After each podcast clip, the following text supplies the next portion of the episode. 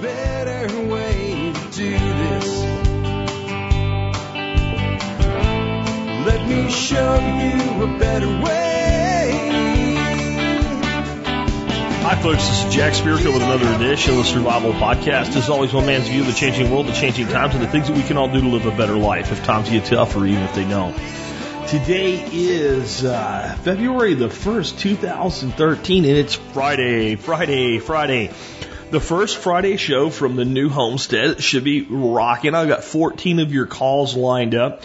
I don't have any expert council stuff for you guys this week. It'll all be me, but we'll try to make that happen for next week. I got some calls we could use with those guys, but a couple of them are in their own uh, throes. Keith Snow uh, from harvesteating.com is actually just right now in the middle of his move to Montana. He'll be another week before he has internet from the uh, email he's been sending me from his phone anyway. And uh, he's up there in a place he said where the the deer uh, droppings are like several inches deep all over his property. So it should be good for fertility and it should be good for meat harvesting too if he's got that going on. Anyway, uh, before we get to your calls today, let's go ahead and take care of our sponsor. Sponsor of the day number one today, backyardfoodproduction.com. Hey, I'm going to be a lot, doing a lot of homesteading stuff here, turning my backyard into a food production machine, and I'll share that with you. But someone that's already done it and done it in a big way is Marjory Wildcraft down in an area southwest of Austin, which is one of the tougher areas to do this type of things in. And uh, she's done it in a really big, amazing way. I want you to check out her website, backyardfoodproduction.com. Sign up for her email newsletter if you haven't already done so. That alone is worth its weight in gold. I guess it's worth more than its weight in gold because, well, it doesn't really weigh anything. It's electronic. But if you printed it out, it would be worth more than its weight in gold every episode that you get from her.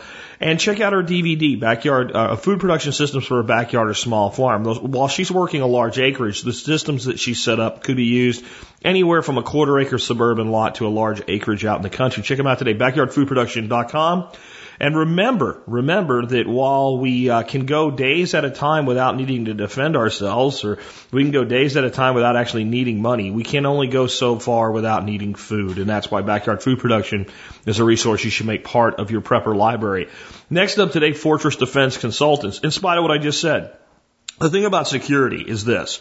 You can go your whole life without any security, and if you're lucky and you never need it, you won't even know you didn't have it.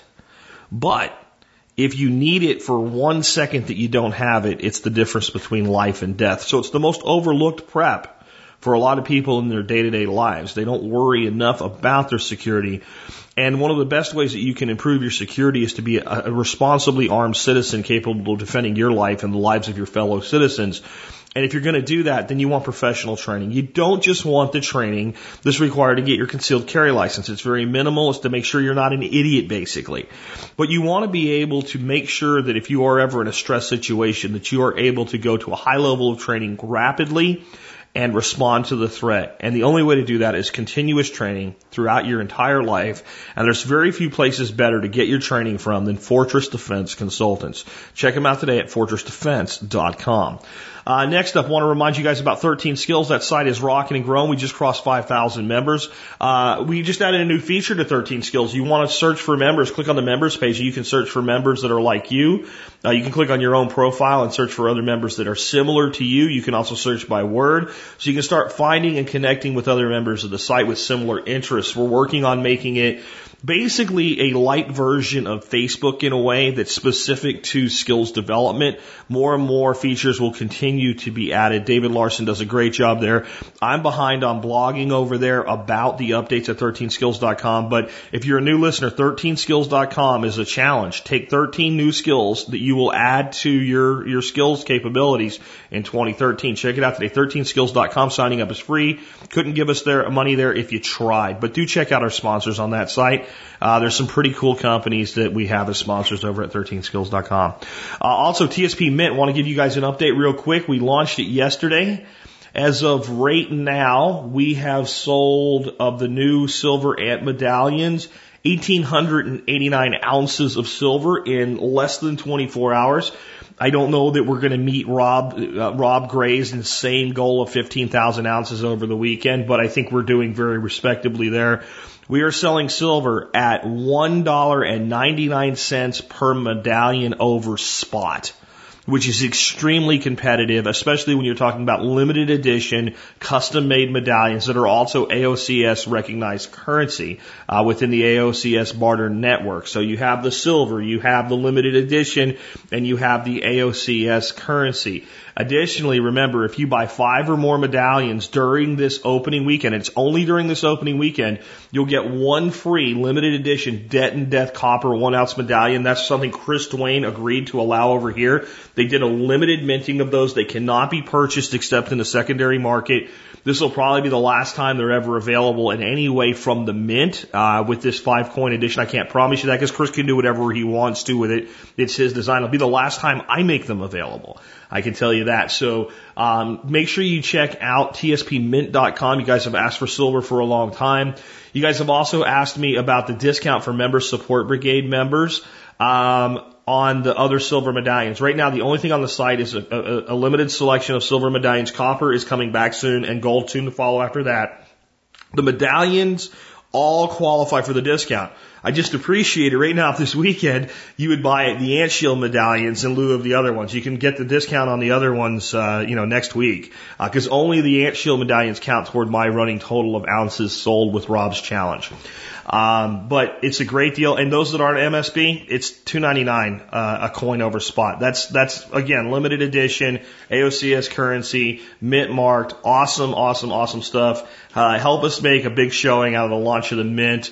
Uh, Rob Gray at AOCS went out of his way to basically make this as easy as possible for me, and I want to put up some good sales in return for his kindness and all of the effort that he expended. And yesterday, you guys heard a lot about um, how much it took to launch a new mint. Uh, a lot of you guys have been asking me about the silver. I guess you didn't hear yesterday's show. You know, where's it coming from? Who's making it? Rob's making it here in Dallas, where he's created 29 jobs in the last year at his new mint uh, where he has awesome presses where the lead times are longer than, you know, uh, maybe buying generic rounds off a site, maybe two weeks or more.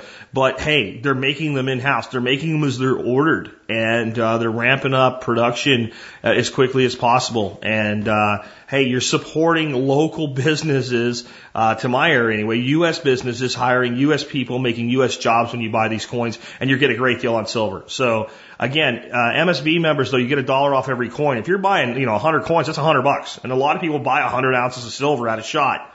I mean, that takes two years of your MSB, so it's worth joining if you're not a member already.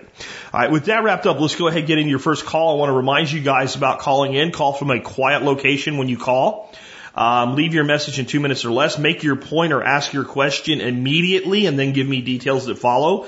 Uh, you guys are doing a lot better with the calls lately. I didn't, I, when I went through and screened calls this time, there was only one call that didn't get on the air of the calls that I played. So actually it hurt some people because I didn't, you know, go through as many calls as I normally do. Um, but the, the calls you'll hear today are the way to do it. The way to call in for a show like this, dial 866-65-THINK, 866-65-T-H-I-N-K. Leave your message, like I said, from a quiet location. If you're calling on a cell, make sure you have a few bars or more. And uh, I wanted to say one more thing on that. With the move and all and getting behind, if you've made a call more than two weeks ago and you haven't heard it on the air yet, I would call in again with your question. I'm trying to take fresh calls. We're getting lots of them. I'd say if you call in from this point forward, the odds of getting out of the uh, on the air are 30 to 40 percent. The odds of getting an email on a, a, uh, a Monday show are much lower because there's a lot more emails. So if you call, make a good call, good question. And with the new arrangements we have, I'm going to start lengthening these shows and maybe throwing one or two questions into other shows. So I'm going to try to up that to get maybe 50% or more of the calls on the air, which means if you call, you know, once or twice a month, you're probably going to get on the air once in a while. I know I went a little bit long in the intro, but we had a lot to cover. And uh, guys, I'm still unwinding from uh, this mental exercise known as moving. Let's go ahead and take that first call now. Again, if you want to call in 866-65-THINK, no one will answer the phone. It'll be a voicemail. You'll hear yourself in a future episode. Hey, Jack. This is Joey in Tennessee. I'd like advice from you or Chef Keith Snow on dehydration. My question is, do I need to be concerned with temperature when I dehydrate food? I watched a few episodes of Good Eats where Alton Brown uses a box fan with no heat source to dry meats, herbs, and fruit. And I've made a couple of batches of beef jerky using this method, but I want to know if there's any danger of food poisoning in drying foods this way.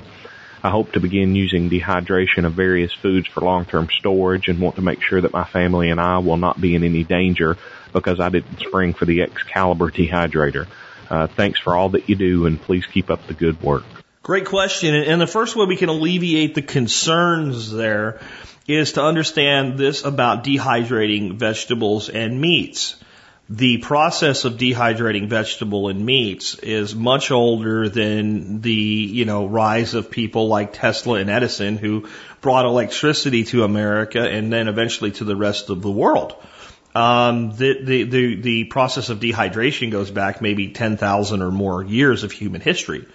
So we know that people were dehydrating food successfully, safely, and using it as a method of preservation long before we have electricity. In fact, part of the way that dehydration of foods went out of vogue was when electricity came around and all of a sudden this, you know, hot little thing called a refrigerator and then a freezer showed up and hey, wait a minute, we don't need to worry about canning, dehydrating, pickling, fermenting anymore because we can just pop it in the freezer and it'll last six months that way and we can de- defrost it and frankly it'll be a better quality product than a piece of dehydrated meat. It's very, cl- it's not the same as fresh beef when it's been frozen for six months, but packaged right in the freezer comes out six months later, throw it on the grill, it tastes better than a piece of jerky. So all of that went to the wayside. What does that mean for us? It means that we don't really need to concern ourselves with problems with dehydration. We can do it a variety of ways. If you want to do large scale dehydrating, let's say you're going to put in um, 50 tomato plants this year, Romas, and you're going to do, or or maybe uh, some other sort that makes a good sun dried tomato uh, for a product that you're going to actually sell. And you said, Jack, how many Excalibur dehydrators should I buy for my operation? I would say absolutely none. I would say build yourself a great big ass solar dehydrator so that you can do the level of production necessary. And if you look at typical solar dehydrator designs where you have, you know, a window and an intake of air and you have shelves in the way for the air to flow through them, they're very passive. They don't do anything. I've seen people rig up little fans on them and it's probably not a bad idea, specifically to help with the overnight issues with dehydration, um, to keep some air moving across them. The reality though is Food that doesn't dehydrate properly will be obvious. It will have mold or it will fail to dehydrate properly. If something with the moisture levels gets to a, to a point where it's going to be a problem for you, and you see this a lot with solar dehydrators. Somebody will put, you know, a couple hundred tomatoes, uh, you know, into a solar dehydrator, and they all look great except two or three, and they look, the ones that don't look right don't look right, and you just throw those away. So it, it's pretty obvious and, you know, describe it. They're not quite dehydrated right. They're off color. They have mold on them. Uh, they don't feel right. They don't look right. They don't smell right. You'll know it. You'll know it. It'll look distinctively different from everything that dehydrated properly. And usually it's a spot that just didn't get enough airflow or something that causes that, or it was unusually humid. Um, from as far as temperature, my big goal when I dehydrate anything, specifically anything other than meat, and I'll talk about biltong in a second, and I produce meat that way all the time with no heat whatsoever. But my big concern with vegetables is I do not want my dehydrated vegetables to be cooked. I want them to be dehydrated in a raw state. I'm going to get better results when they're rehydrated, better flavor, better everything if I don't cook my vegetables. So I have an Excalibur 9 tray dehydrator and I use it mainly because it's convenient and because at the level of production we do with dehydration, it's more than sufficient for the job. I've had people say, I need more space than that. I don't think you've ever filled up nine trays of peppers in an Excalibur dehydrator before if you're saying that. It's a lot of space. It's a lot more than you think it is because by the time you de-seed peppers and everything like that, you know, you, and you know, it'll do it in a day. So frankly, when we did a full dehydrator and the next day a half dehydrator of jalapenos last year that we did, and we didn't get fancy, we just sliced them in slices, seeds and all, and, and, and put them into the dehydrator. That was about as much cutting of peppers as I wanted to do in a day. If I was going to do more than that, again, I'd be in a solar dehydrator, uh, making a slit in the side and dehydrating the peppers whole or something like that. Um, so you don't really have to worry about it, I guess is my issue. And even when I use an Excalibur, I go on a light low setting. I don't make a lot of beef jerky. I'm a much bigger fan of something called biltong. It's a South African jerky. I'll put a link into a show, the show notes today of a video I did, two parts on it, on how to make it. Basically, you use apple cider vinegar, black pepper, salt, coriander, and you cut the meat thick instead of thin, and you hang it up in a cool, dry area. In South Africa, it's made in their dry season. There's almost no humidity in the dry season in South Africa. And unlike jerky, traditional jerky is not smoked. This is something that a lot of people don't understand. Traditional jerky, salt, and any other seasoning you want on your, on your meat, sliced very thin, hung in the sun. That's dried in direct sunlight until it's hard. That's how traditional jerky was made. Biltong is almost the same except the meat, the meat is sliced thicker. It's done with apple cider vinegar is very traditional. It's something that the Danish really started doing heavily in South Africa when they were colonizing the place. Now it's like a national fad in South Africa. Like you go to soccer matches and like we, we go to a baseball game, we buy peanuts, they buy sticks of biltong. The way I do biltong is I make it generally in the fall when the air conditioner is still running in the house. So it's early fall. The AC keeps the house very dry, keeps it cool, and I hang up a string in my office and I just use uh, uh, paper clips as a hook, and I hook the meat and I hang it up. So I make biltong without heat all the time and I've never had a problem, and I doubt I ever will. And it's been done for hundreds of years uh, that way. So I, I wouldn't overthink your dehydration too much. Basically, if you give it the right environment, it'll dehydrate, and that's dry and warm, right? So it's not hot and it's not humid. So if you're in Florida or Georgia in the summertime, you can't just take, you know, uh, trays and put them out in the sun and let ventilation. You're going to have to build some type of a dehydrator to do well. If you're in a, a more dry climate in the summer, Texas, for instance, uh, California, when they do raisins, I have some really cool pictures I'll have to show you guys sometime of wolves that are done on old grape drying trays. And they're just wood trays. Um, with some, some, some slits in them. And all they would do is just put the grapes in the tray and set it in the sun because it's dry enough in the summer in California to, to, to make raisins out of grapes. So it all depends on the area, but you want air movement, you want dry, and you want warm. If you get those three things, you almost can't screw it up. The big thing is storing it in a, a good environment. Vacuum sealed in glass jars or put in glass jars with O2 absorbers is probably the best way. I've got a cool vacuum sealer that was just sent to me. It looks like a pressure cooker in reverse. Uh, I'll be doing a video of that for you guys this weekend that fits right in with this. Let's uh, take another call. Hi, Jack. This is Paula from Pennsylvania. I started listening to you about 14 months ago, and you've helped me tremendously with practically preparing. I really enjoyed the preparation shows you had on recently, and I have a few contributions. Something I do, I take a black indelible marker and every item I buy, I put the date on that I bought it and the price I paid. This helps me to determine if my estimation for the amount of supply I need is appropriate. If I'm using things too quickly or too slowly based on the date, I can adjust. I also know when I'm getting a good price on something because I can tell what I paid for the item three to 12 months ago. Secondly, I found when our electricity was off for eight days during the hurricane, I enjoyed having things that I think women find particularly comforting. I liked knowing that I had a large supply of toilet paper, paper towel, sanitary napkins, extra hand lotion, extra face lotion. I knew I had an extra tube of mascara things like that that I could certainly survive without, but I was glad that I had extras on hand. Third, I'm a dog lover like you are, and it is very easy to get extra dog food for your animals. I feed high quality, grain free dog food, which comes today largely in vacuum packed containers, the bags and it is easy to have a six to nine month supply of dog food just in case some catastrophe would take place. I use the same um, dating and pricing system.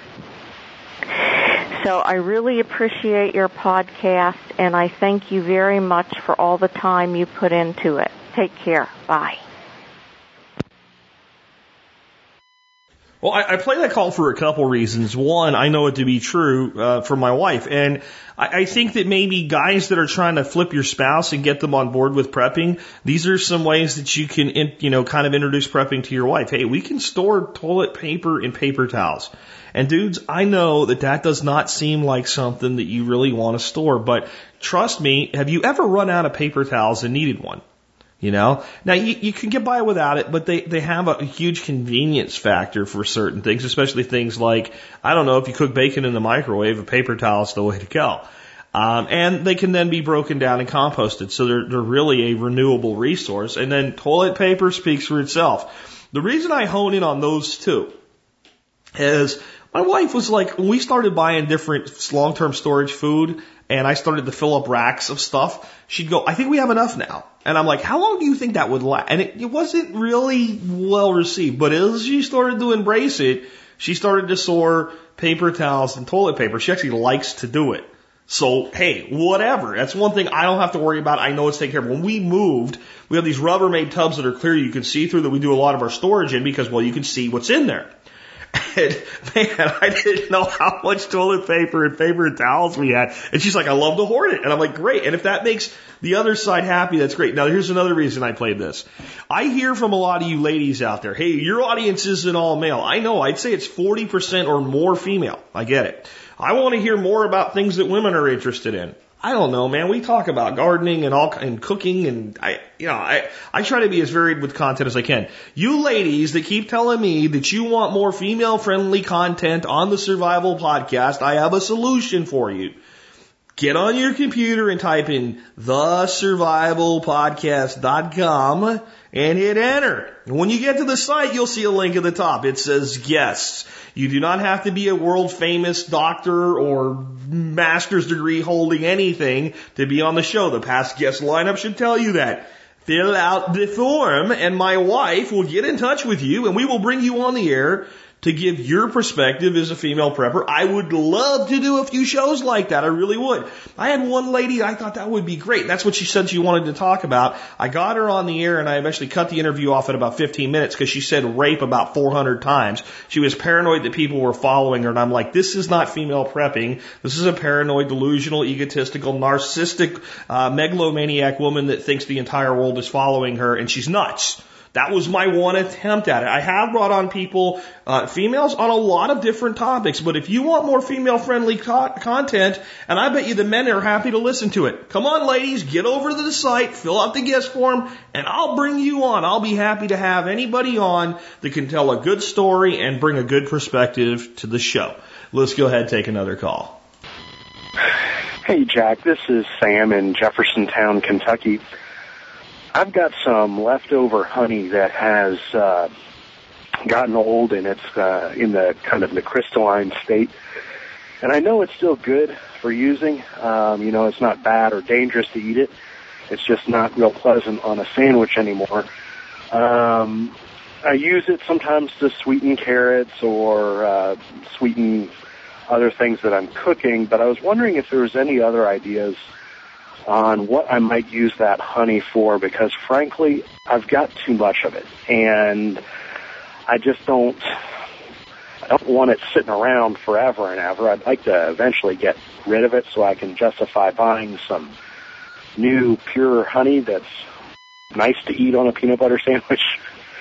If you have any thoughts on that, I would love to hear them. Thanks for your show and for everything you do. You're a great resource for me and for all of your listeners. Take care. Bye bye. Here's the good news. You don't have any problem at all. The thing about honey is you can have it around forever and it does crystallize eventually and turn to this big solid chunk and you go, I don't know what to do with it. Here's what you do. Um, get yourself a pot of water and heat it up till it's steaming hot. You're going to be about 150 degrees. Now, the honey people out there going, oh my God, you're going to cook the honey and ruin it. No, you're not. No, you're not. No, you're not. No, you're not. No, you're not. Calm down.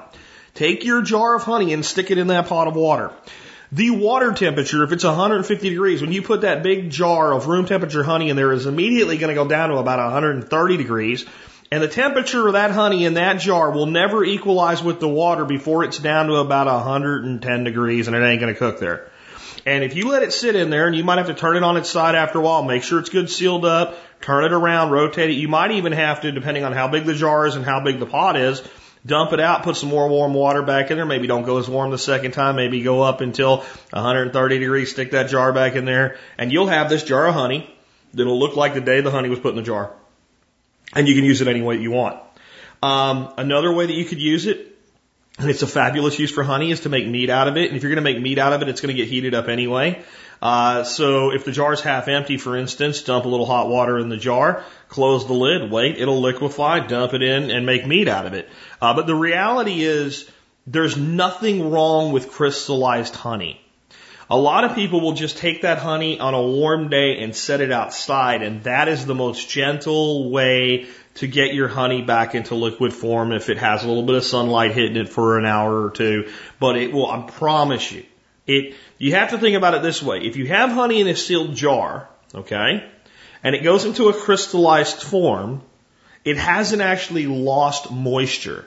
This isn't the same process as, let's say, when you're a kid, you want to make rock candy. Here's a great project for you to do with your kids. I don't know the exact ingredient uh, ratio anymore, but it's basically water and sugar.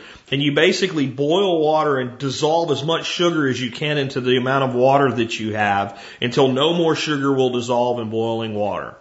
And then you put it into a jar or something like that, hang a string with a weight on it in that jar, and you let it evaporate and crystal sugar forms and you make rock candy.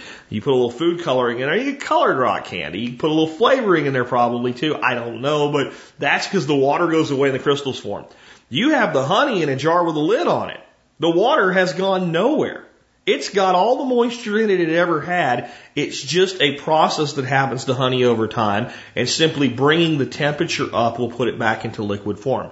I do it all the time because I keep more honey around than I need because I'm a prepper. So it's not about justifying buying new honey. It's about getting your old honey back into a state that makes it the way that you want it. And that's all that it'll take. And I know the beekeeping guys are going to email me. Don't email me. You're not cooking honey if you stick it in 150 degree water inside a jar inside a jar. I got a challenge for you if you think you are. Take yourself a little thermometer, jam it down in that mushy crystallized honey in one of your jars, put the lid on it, stick it in there and see what temperature the honey gets to. It'll probably never get over about 110 degrees. If that, it'll probably get up to around about 95 to 100 degrees. The water, when it exchanges heat with the honey, is going to, it, it can't all be the same temperature. You've removed it from the heat. It's a heat exchange and the laws of thermodynamics are at play here and we can't equalize to a pressure without additional energy at that point. Just trust me on it and your honey will be fine. Let's take another call. Hey Jack, this is Jason in Summerville, South Carolina. My question for you today is in regards to episode 1057, you were talking about prescription medications, try to have a 90 day supply. Jack, how do you deal with the issue where most prescriptions um, you're limited as far as the refill uh, on a certain date, which is generally speaking 30 days after you've taken that. Um, specifically, cholesterol medication or diabetes medication, you generally cannot get a 90-day supply. You can only get a 30-day supply, or, or there's some some limited number. How do you uh, recommend we get around that? Thank you. Um, I'm not on any maintenance medications, and this would probably be a great question to be answered by Dr. Bones and Nurse Amy. And I really need to ask them to join the expert council. I haven't done so yet, so don't call any questions for them yet because I can't speak to whether they're going to do it or not. But I think that that would be a better question for them. Here's what I'm going to tell you. This is what I know people have done that I know personally. You talk to your doctor and you explain your concerns, and some doctors will write the prescription for additional medication. That's it. That's the whole thing. There is no more. This is especially true with medications that don't have any way that they can be abused. It may be much harder to get somebody to be writing uh, prescriptions for a large number of antipsychotic medications that can also be used as street drugs in certain situations. And I don't think you should be on that crap anyway. Let me take this moment to tell you something that some of you will be pissed at me for, but I want to be very clear that I'm not telling anybody that is on any of these medications to quit cold turkey. I want you to go to your doctor. I want you to get on a plan. I want you to the hell off them. If you are on antidepressants that are known as serotonin uptake inhibitors, uh, serotonin reuptake inhibitors, SRIs of any form, get off of that shit. It will destroy your mind. It, there's a, you know, it is, you are far more likely to kill yourself from taking an SRI than from being what the the medical community will call you depressed. I'm going to leave that alone. I do highly recommend that everybody out there make some time in your life in the next month, go to YouTube and look up uh, a, a film called Making a Killing on the psychotropic drug industry. It will change your whole world about that. But when you're talking about pain meds and stuff like that, yeah, people get, you know, it's got codeine in it, you know, and you, you could, but a lot of times when you tell a doctor something like, look, I'm a diabetic. And I only have 30 days worth of insulin at any time, which means 15 days into a cycle, I have 15 days worth of insulin. And if something goes wrong, it could be a big problem. They'll just write you the script. Now, your insurance may or may not cover it. You may have to buy that cash, but it's worth it to put it in your stockpile and start rotating and let your insurance refill your stockpile. See how simple that is? Um, talk to several doctors if you have to, and I'm going to leave it at that. Um, that's, you know, something that kind of gets in the gray area of the law. But the reality is there's nothing wrong with having 90 days worth of insulin or 90 days worth of cholesterol medication, which again, I'm going to tell you, if you are on a lot of these medications, these maintenance medications, make damn sure you need to be and do everything you can to get off of them and put yourself into the right state through being healthy, getting exercise, etc. But if you need it, you need it. And the doctors will generally work with you. If you have a doctor that won't work with you, get a new doctor. Okay? And, and my concern though is with this, with all this new crap with, with Obama and these, uh, these firearms regulations and the questions they're asking doctors to ask their patients is, you know, your doctor labels you neurotic, a neurotic prepper. So be a little bit cautious with that. Just say, you know, you started out with, hey, um, doc, I was just thinking, you know, I was watching the news and these people up in, New York during the hurricane went three or four weeks without any services and I'm diabetic and I was wondering maybe I could extend my supply a little bit beyond 30 days. Many times doctors, yeah, we could do 60. Does that work? Right? Uh, or any other medication, the same scenario. Just I saw this and it made me think. And, you know, maybe you have to interview uh, doctors and find a doctor that's willing to work with you and doesn't think you're crazy because you're a prepper. Um, you know, we have a guy named James Talmadge Stevens that calls himself Dr. Prepper, a play on Dr. Pepper. Maybe what we need is a website called Prepper Doctors, where doctors that don't think you're crazy because you want to, um, you know, be prepared, uh, can, can register as doctors that know that this is a completely normal, rational behavior that everybody did until 100 years ago. Okay? If we're crazy, this is just a little rant here, right? But if we're nuts for being prepared, then every freaking human being that lived in the United States of America a hundred years ago and back, and most of the world a hundred years ago and back is crazy too. This is the way everybody lived when we didn't have an illusion that society would be held together no matter what happened. And this is why people end up with their ass hanging in the, in the, in the wind. And I think that there's actually a, a, an opportunity here for, for medical professionals to say, hey, I understand this because the concerns are bigger than maintenance medication. The concerns are, you know, a prepper would say, Doc, my first thing is, can I get off of this crap so I don't need 90 days worth of it? Is there any, and if you're on any medication, right, other than insulin, as a type 1 insulin dependent diabetic, just about any other medication, you need to be asking your doctor, what is my plan to get off of this? If they don't have an answer, get a new doctor. If you go to two or three doctors and all the doctors say, you need this or you'll die, then maybe you need to be on it. But I think a lot of the crap that we're on is maintenance meds are not maintenance meds. They're, I'll tell you how they're maintenance meds. The maintenance that they're doing is they're maintaining the lifestyle of the scum in the pharmaceutical industry that want to sell all this crap to you. They don't care about you. They're not trying to make you well. Drug companies don't make money by curing illnesses. They make money by treating illnesses. That means they need sick people to sell to. So if you think they make a product designed to make you well, you are delusional.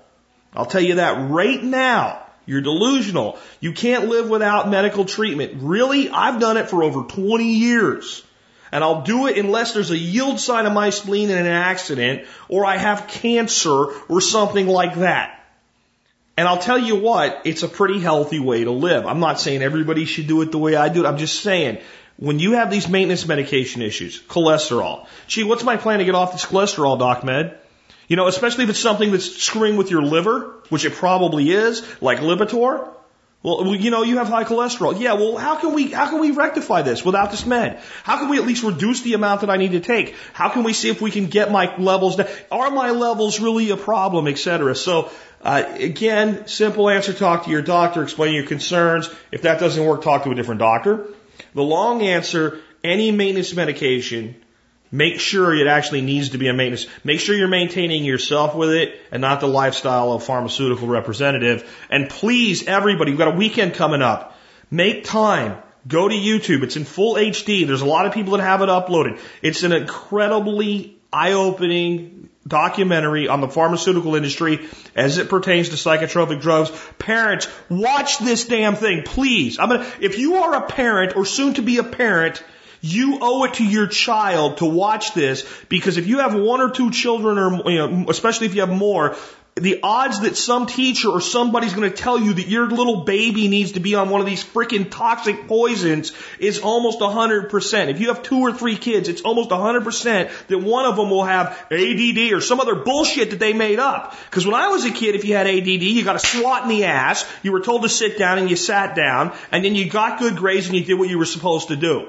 Right? Today, we we're going to put you on a class three narcotic because you have a hard time paying attention. It's got to end. It's got to stop. And this is one of the places it stops with you. Go watch this movie. If you're a parent or ever plan to be a parent or know a parent, watch this movie, please. Thank you. Let's uh, go ahead and take another one. Yeah, hi, Jack. This is Tony. Uh, uh, I live uh, south of Minneapolis, Minnesota. Anyway, my question is, uh, I heard one of your podcasts where you suggested that uh, we could preserve food with carbon dioxide and make it by mixing uh, baking soda and uh, vinegar. Uh, what I would like to know is what proportions do you use for the mixture, and secondly, when you when you pour it into a uh, uh, container, how do you know when it's when the container is full?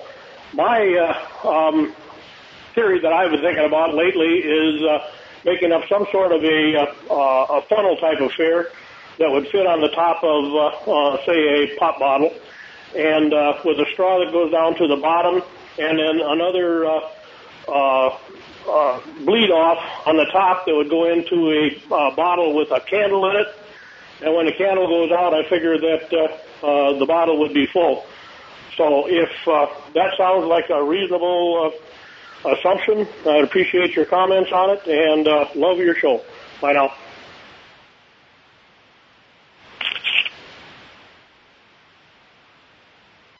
I, I don't recall saying that, but it sounds like something I might say because uh, I have enough of a background in chemistry to know how well it would work.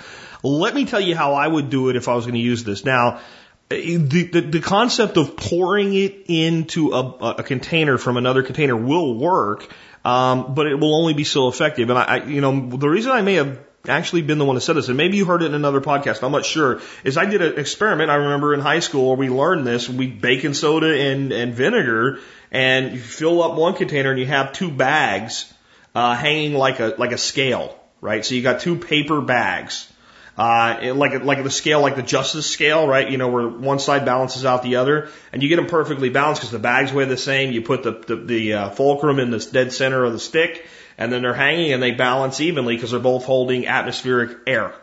And then you take a pitcher that you have made this CO2 in and you dump it into one of the bags. You can't see anything, right? So you don't think there's anything, but when you dump it, one side goes down because CO2 is heavier than atmospheric, you know, nitrogen, oxygen, et cetera, and it settles down.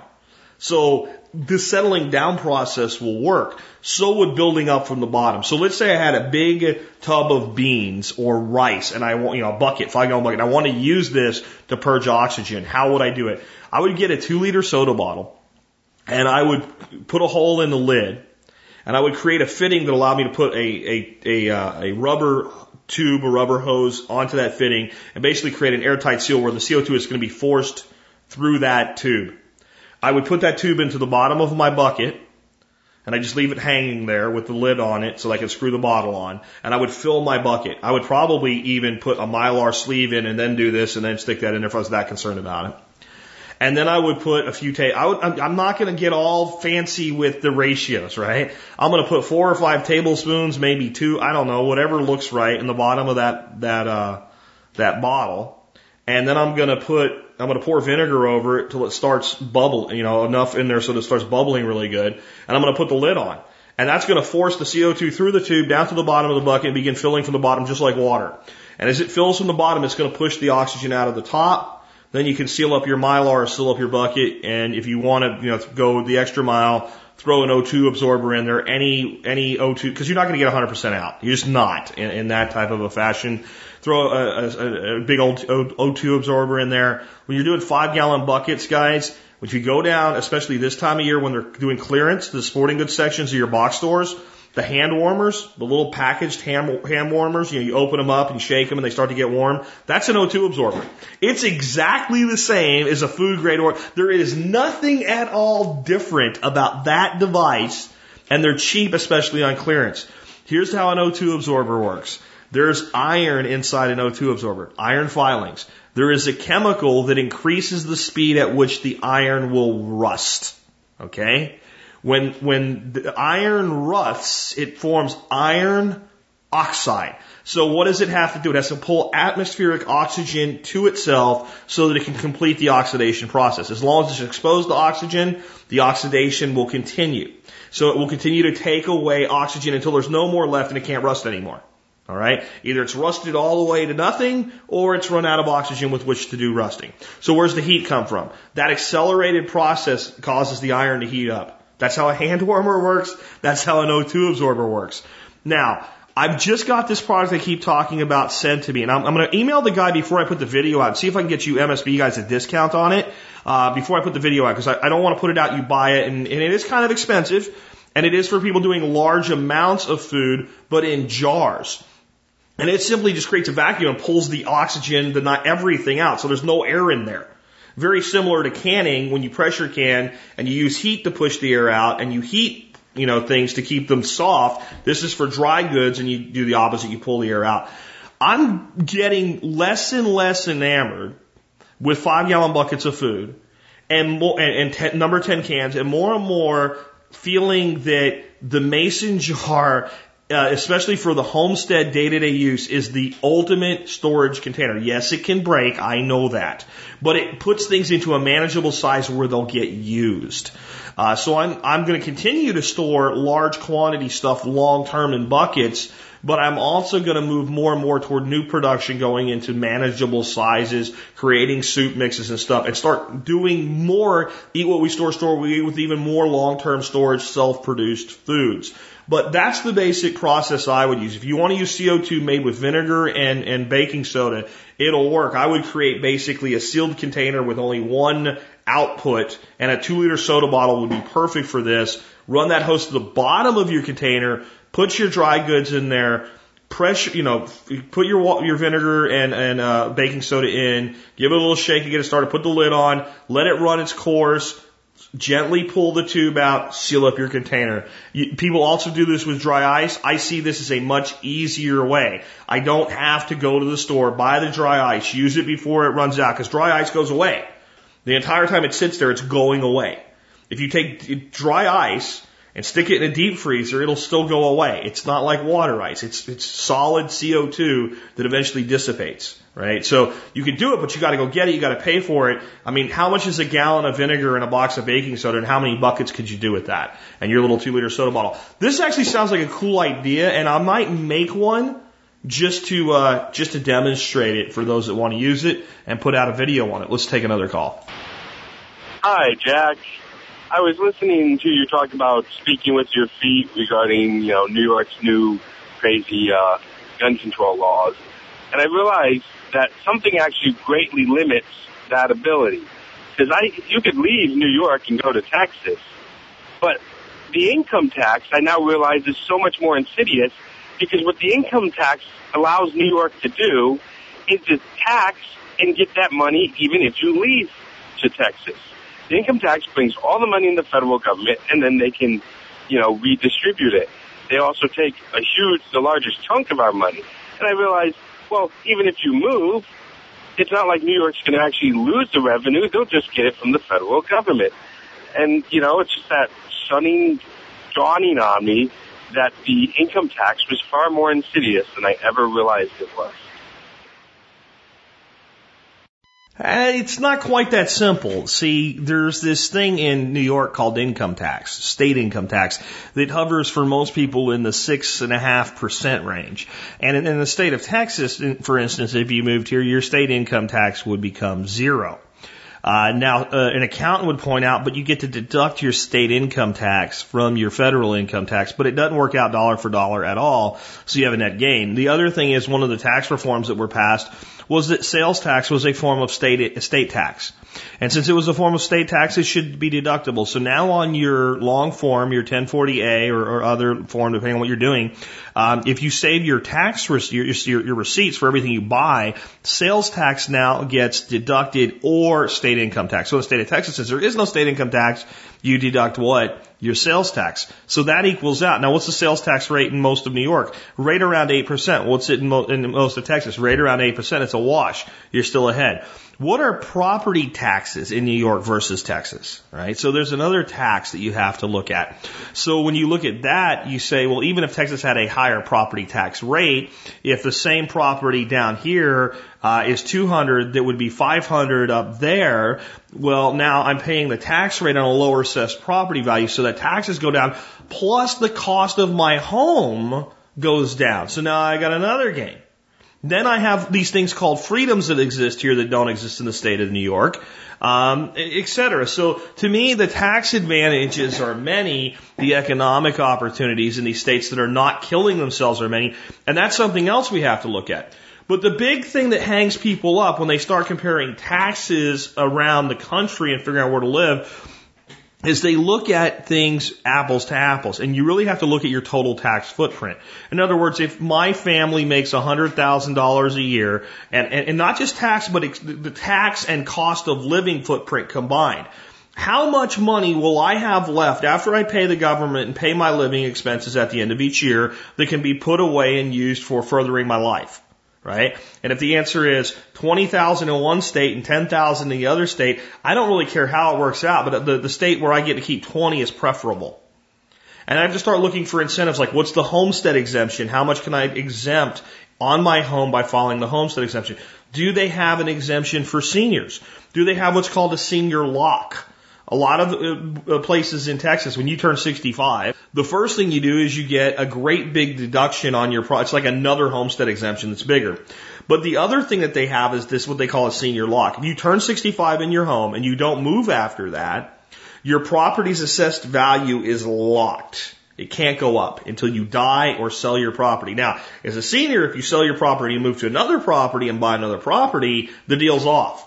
It's designed to create neighborhood stability and help seniors that want to stay in their homes stay in their home. So there's a lot of things like that that need to be looked at. But the most insidious tax, a lot of people think is property tax. Because you're pro- you're taxing the property I own. There's no way to get out of it. There's no creative solution. I can't create phantom losses. I can't create a business and turn things that are normally expenses in people's lives to expenses in the business and redu- I can't do any of that. I got to pay it. But the reality is unless you live in a stupid state like New York or New Jersey, it's not that much, especially once you've paid for your property. Um, it, it, and you have to run local governments with something. I mean, I would love to, to, to get rid of property tax. I don't think it should be here, but property tax is based on property that I own, so I had the means to acquire the property in the first place.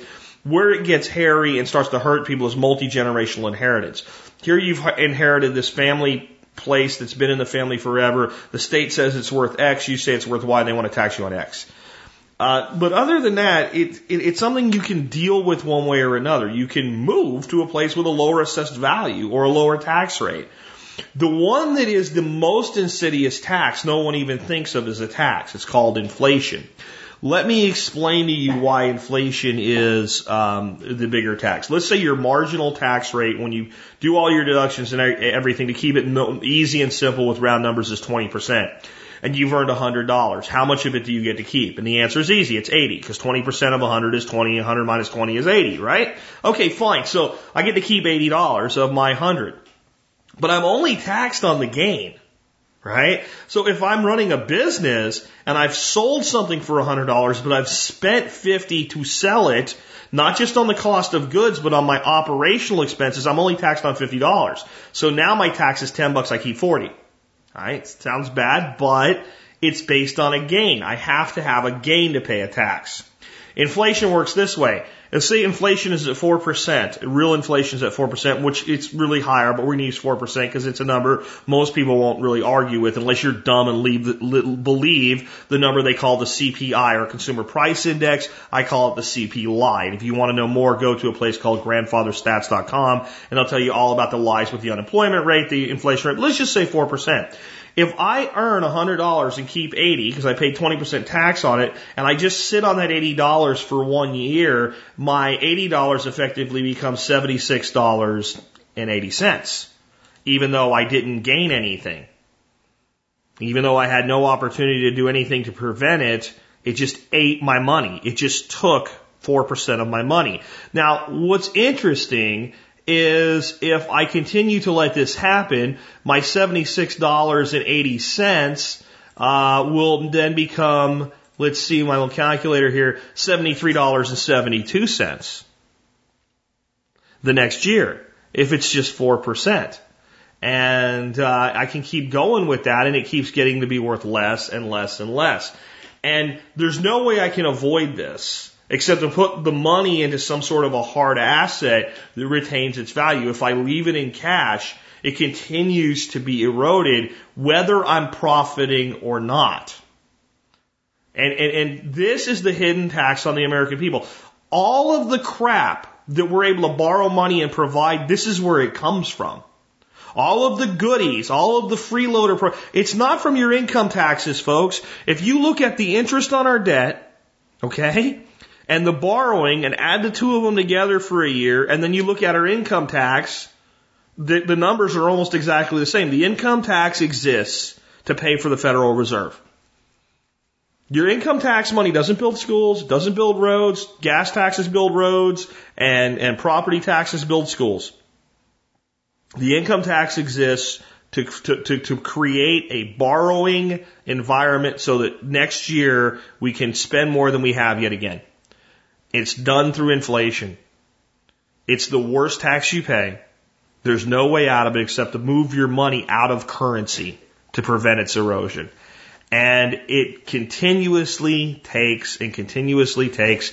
If you put $100,000 in your mattress in 1950 and earned not a penny on it in interest and have no tax bill whatsoever, what's your real tax on that $100,000? You know, what what is the comparison there? What would $100,000 buy in 1950 versus today? Well, it just so happens we can figure this out. I'm sitting on a usinflationcalculator.com right now.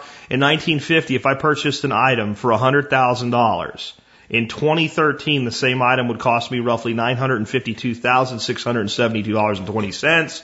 So my tax rate is uh, effectively over those 63 years 852%. That's the generational wealth robbing. And I know you're thinking, well, I don't have $100,000 sitting around for 63 years. But you're earning money and trying to save for your future for 50 to 60 years. And the entire time you have an 800% tax rate of inflation during those years working against you. How do you feel about your 20% income tax on only earned income minus deductions versus an 800% tax. And let's, let's say that it's only over 40 years. Let's, let's do another calculation here. Let's, let's do it over something that people see more, uh, in, let's do 30 years. So we go back to 1983. 30 years. Um, if you bought something in 1983 for $100,000, in 2013 it would cost you $230,000.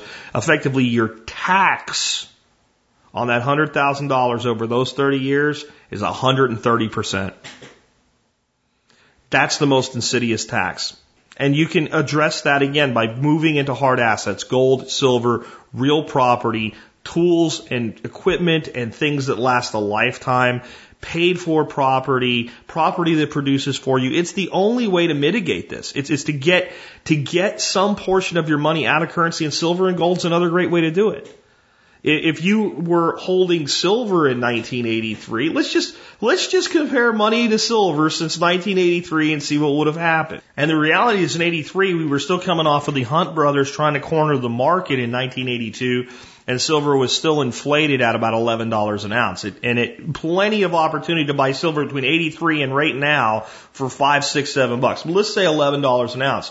So $100,000 of silver, uh, in, uh, in, in 1983 with a median price of 11 bucks would have been about 9,090 ounces. So you take 9,090 ounces and then we're going to multiply that, uh, by the current spot price of silver, which today is we'll call it 32 bucks. And when we run that number, uh, we get $290,880 in silver value today. At spot price that a dealer will pay you just like that, right? Uh, which means, which means that you increased your value by 190% versus lost value by 130% by getting out of currency. This is why I recommend 10 to 20%, you know, in that neighborhood. 5 to 10 uh, is a comfort zone. And if you want to go beyond that, I'm okay with up to about 20% in silver and gold in your total wealth. This is why. And, and, and I picked a crappy year just by going with a random 30 years. I'm going to tell you right now, if I change that number to 1985, right, everything gets better if you were out of currency. If you put $100,000 in silver in 1985, uh, where the median rate was somewhere in the neighbor of sort of six bucks, today it's worth over, it would be worth over half a million dollars. You know, I, I'm just saying that there's, there's, there's a, a worse tax than income tax and it's inflation and it's something you need to do something about. And the good news is you can, but the one thing you cannot do if you want to, uh, to, to mitigate inflation is is hold currency.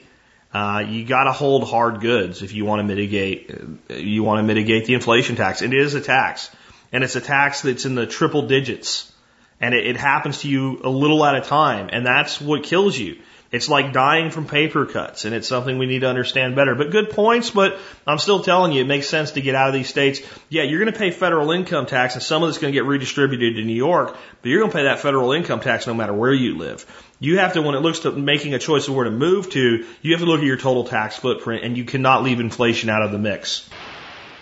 Hey, Jack. Brandon from Virginia. Um, building a chicken coop.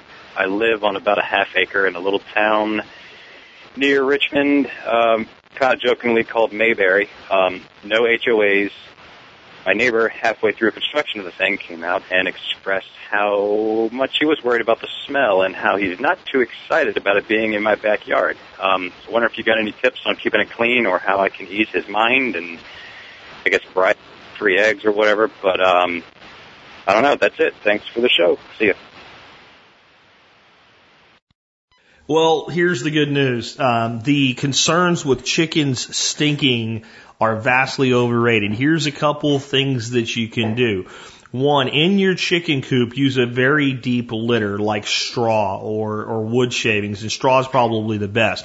I'm talking four to six inches deep and clean that out every once in a while and compost it because it's great nutrient. It's, it's, it's, it's a miracle of fertility right? And you've got your brown and your nitrogen together already. It'll compost very easily with a few additions of some maybe additional greens and browns, right? So that alone is going to keep the stink in the coop down.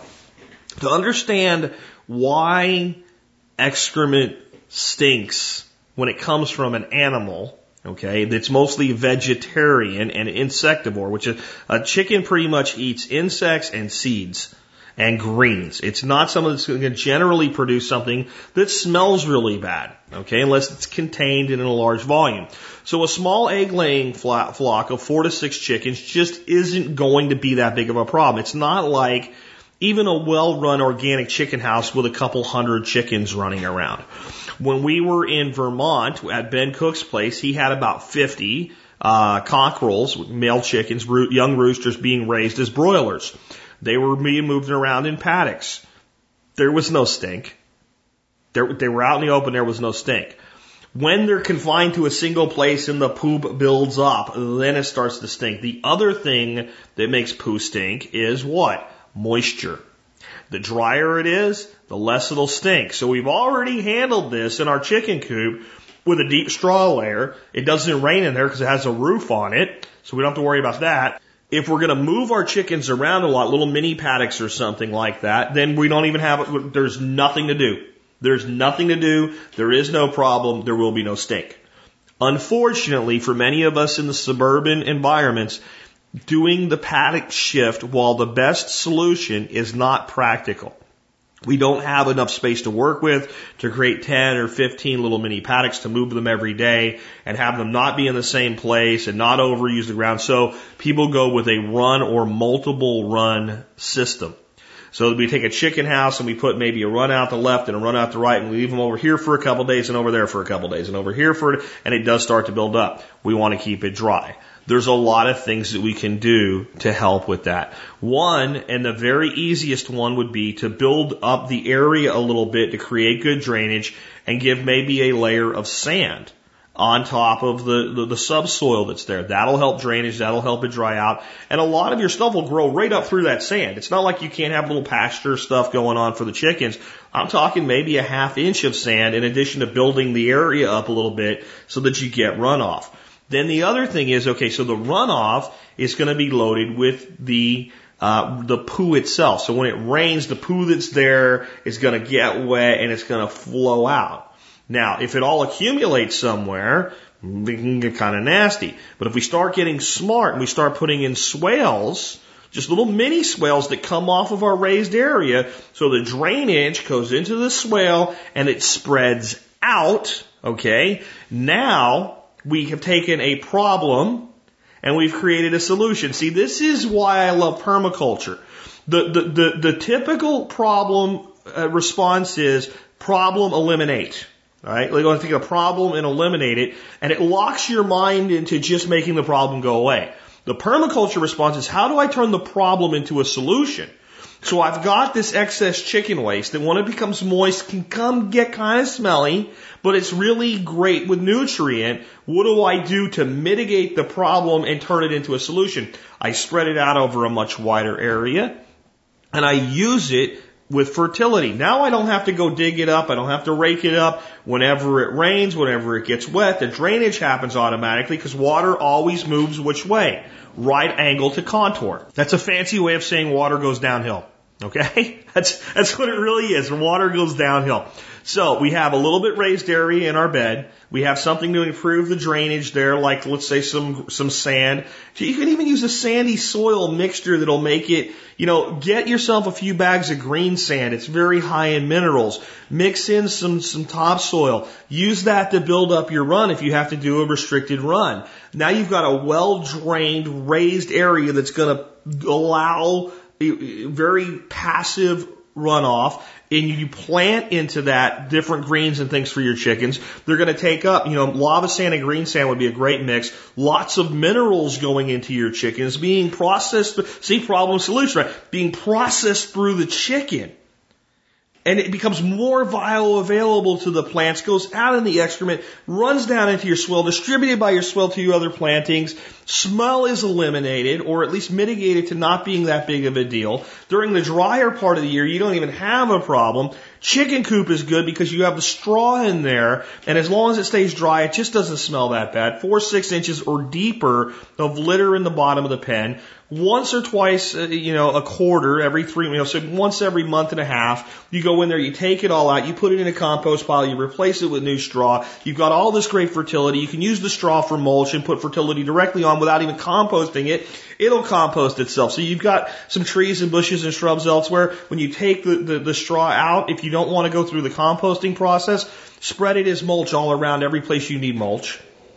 Nature will take it from there. It won't smell bad. It's already been be- begun to break down. It's already integrated. It's not a problem. As long as we look instead of how do we keep the chickens from stinking, how do we best manage the chickens and ensure that all of the things that they're producing, all of their surpluses are put back into the landscape. Think about it this way. You walk through a forest, or you walk through a meadow, or you walk through a field. There's deer crapping there every day. There's buffalo, if you're in some of the places they've been restored, taking a dump there every day. There's animals all over the place. There's birds crapping out of the trees. There's, there's chipmunks taking a dump. There's squirrels crapping out of the trees. There's crap everywhere. And what does the forest smell like? Smells wonderful. Why? Because the natural system is put in place to deal with the waste and it's able to be dispersed over a large area. Permaculture, we're just replicating that. We're now, instead of just letting the chickens go everywhere so their waste is spread out and doesn't become a problem, we're spreading it out, but we're controlling where it goes and how it gets there so that it's put to use. This is the third ethic, and it's why I don't like it when people change it. Return of surplus, not redistribution. That's socialism. I don't have time for that crap. You want to redistribute your, your wealth? Go ahead and do it. You do all you want. Be charitable. I am. I think you should be too. But when it comes to permaculture, we want to reinvest any surplus, including chicken poop.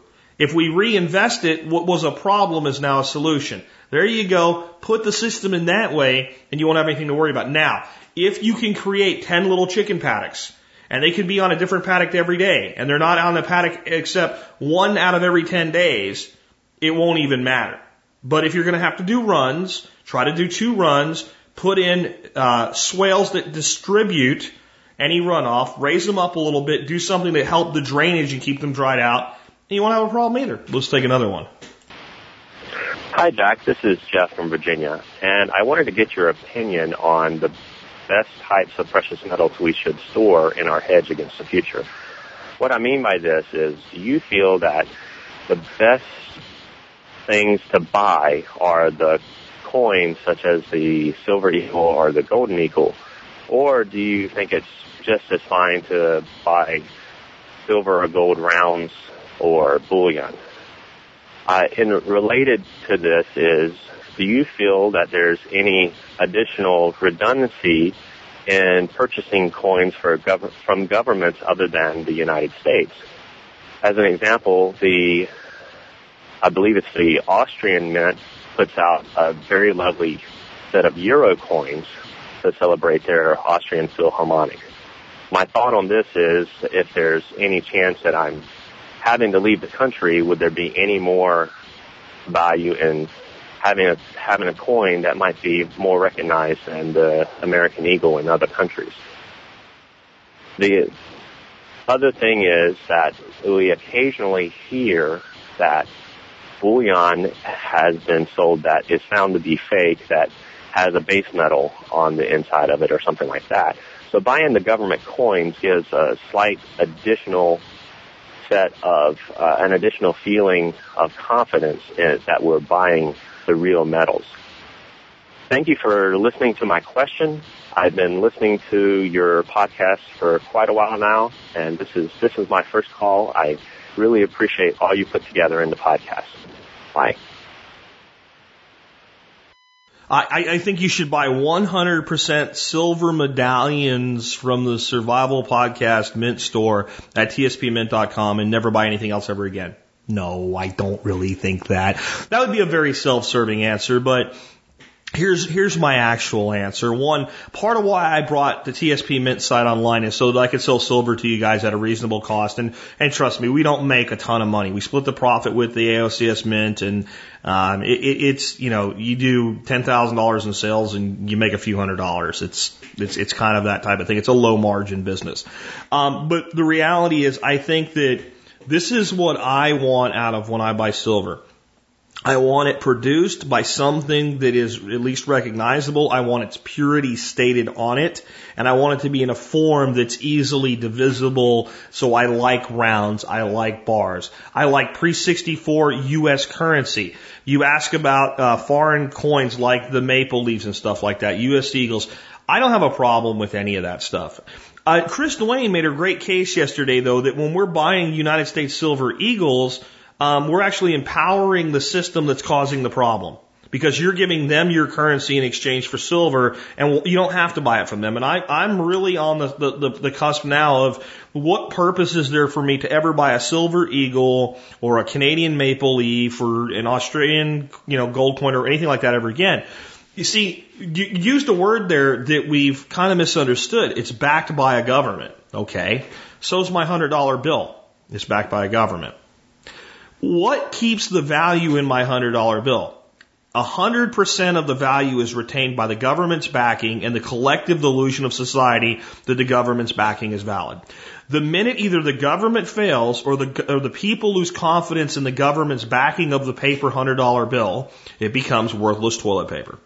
It's that simple. It's the collective agreement of society that agrees to accept that $100 bill as a unit of exchange within the economy, and the bill's backing by the government helps it retain its value, but it actually obtains its value. Where it gets its value from is the economy itself. That's where inflation comes from. Because the value of the economy expands greater, uh, it, it does not expand consistent with the volume of money. That's inflation. More money than the value of the economy and the value of the bill goes down. That's why it happens, and that's proof that the bill actually doesn't get its value from the government. It gets its value from the economy, and it's seen as valid within the economy because of the backing of the government. So, where does a U.S. Silver Eagle get its value from as far as backing by the United States government? If you look at one, it will say one dollar. One US dollar. So the government is backing the value of the Silver Eagle for exactly one paper dollar. The Silver Eagle's worth 34, 35, 36 bucks, depending on the price of silver over the last couple of weeks. So it's getting, you know, 90% of its backing from the intrinsic value of the silver in it. And when, you know, 1%, 2% of its value in theory anyway, from the U.S. government putting a dollar symbol on it. So what, what good is it to me? Now, when I look at something like a U.S. silver quarter from 1960, it's worth 25 cents. If I put four of those together, they're worth a dollar. And I don't have a full ounce of silver yet. I have about nine tenths of an ounce of silver. It's a little bit better, but the biggest reason I would buy pre 64 coins, and I'm still going to buy, even though we have a mint and we, I'm still going to buy those as a part of my silver collection, is because I get them at a very low premium. They're called junk silver. Chris Duane calls them constitutional silver. I guarantee you, even though he has his own store selling his own coins now, he's not telling people never buy this again, only buy for me. It was a joke when I said at the beginning. Hopefully everybody got the joke and doesn't think I was serious, right? Um, because here's my view. The best way to have a good silver collection is to have lots of small pieces in various varieties. Because what good is the backing of a government when the whole reason we hold the silver is so when the government or the government's economy or the government's lies fail, we still have value. So at the time you need it the most, the, the, the, the worst thing you could say is, well, it's backed by the United States economy that's fallen on its ass. It's backed by silver. It's backed by the tremendous amount of human labor required to extract a single ounce of silver out of the ground. That's where it gets its value. That's where its real value. It represents a tremendous amount of human labor, that one ounce of silver. A hell of a lot more than $30 worth of human labor to make that one piece of silver. So, or gold, right? Even more scarce, even more rare. Uh, silver and gold come out of the ground at a one to nine ratio. For every ounce of gold, nine ounces of silver comes out. And silver gets used in industry. So it's even really, the ratio is not even fair. You need to look at more like a seven to one ratio because of the silver that's used. And, and when I say used, it's not recoverable. It's gone forever. So the reason though for the diversity in the collection is now we're at a point where we're bartering with silver. And you say to me, uh, yeah, I'll take silver. And I go, Okay, how much? And you go, well, I want 10 ounces in silver eagles. And I go, will you take 10 ounces in just generic silver rounds? You go, no, I want eagles. Okay, I have those. Here's 10 ounces of eagles. I, I don't really care. Silver, silver to me, because I'm educated, but the person I'm bartering with has placed a premium for some reason on his mind. Would you take AOCS currency at a premium?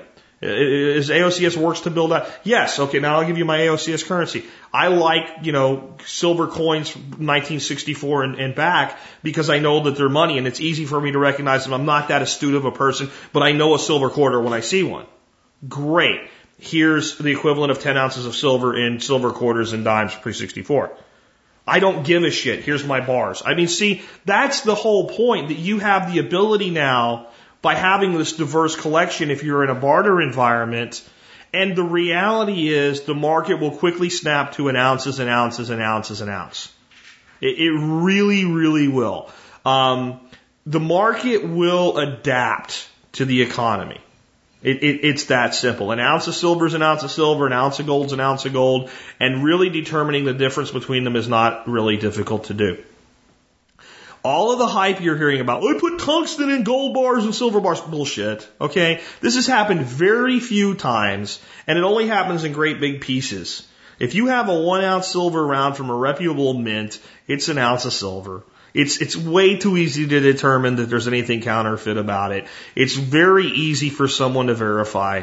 Um, anybody with a metal, metallurgical background. So it'll quickly become the case, just like before all of this paper money, that when somebody came in with silver or gold out of a mine uh, supply, that there was a metallurgist there, uh, an exchange person that could exchange it for currency or what have you, that would buy their gold or silver in its raw state before it was refined and determine how much it's, if they could do it in 1850, they can do it today. Right, so it's not that difficult. So my answer is spread it out, buy what you like, but you know, especially this weekend at the price we're offering it at, you know, MSB members $1.99 over spot, maybe pick up a few ounces from the TSP mint.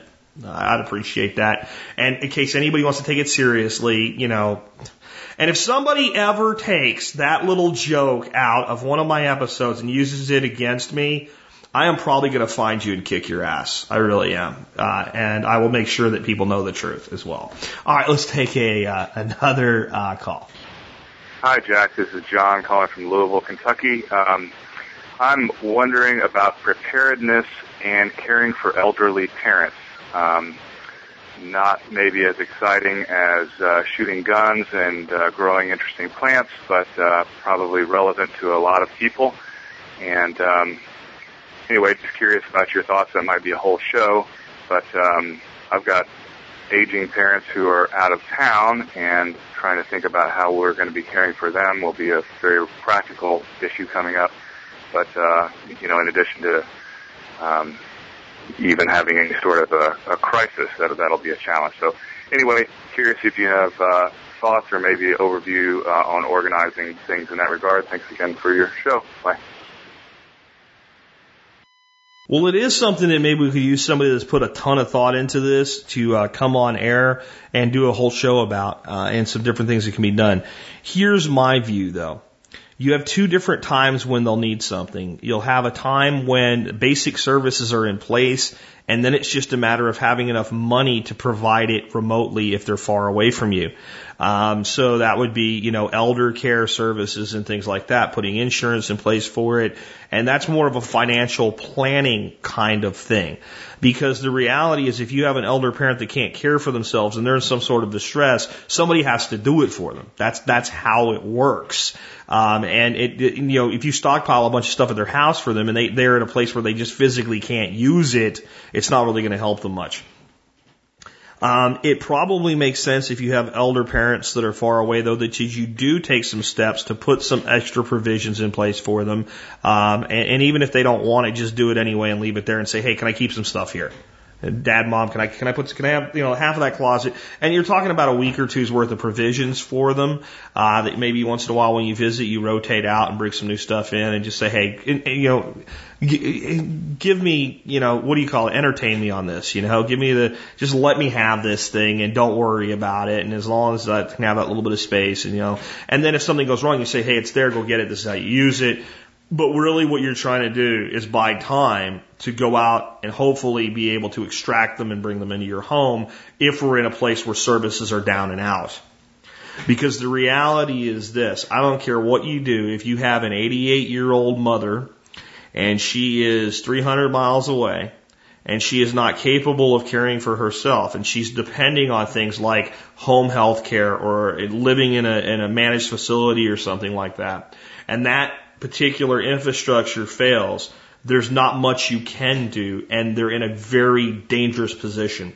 And responders may give them a very low priority. They would probably give them a very high priority in an acute event like a hurricane. But in a long term grid down, we're down and out for six months to a year. We don't know if the country's even going to be in one piece at the end of it. You're going to, I, hate to say this, but priority is going to be given to the, the, the youth and, and to the middle aged that are capable of doing things. It, it sounds very harsh, but it, it's reality. So my basic plan for um, the the older people in our lives is to have enough provisions that we could bring them here and do everything we can to extract them, especially in a long spin down where you know it's going to get bad, like an economic collapse. I do not believe that you will see a day where everything is super and sunny in the economy and the next day it's over. It will look like that to a lot of stupid people and a lot of sheeple and a lot of people that are just working their ass off and aren't paying attention and believe financial liars and the talking heads on TV.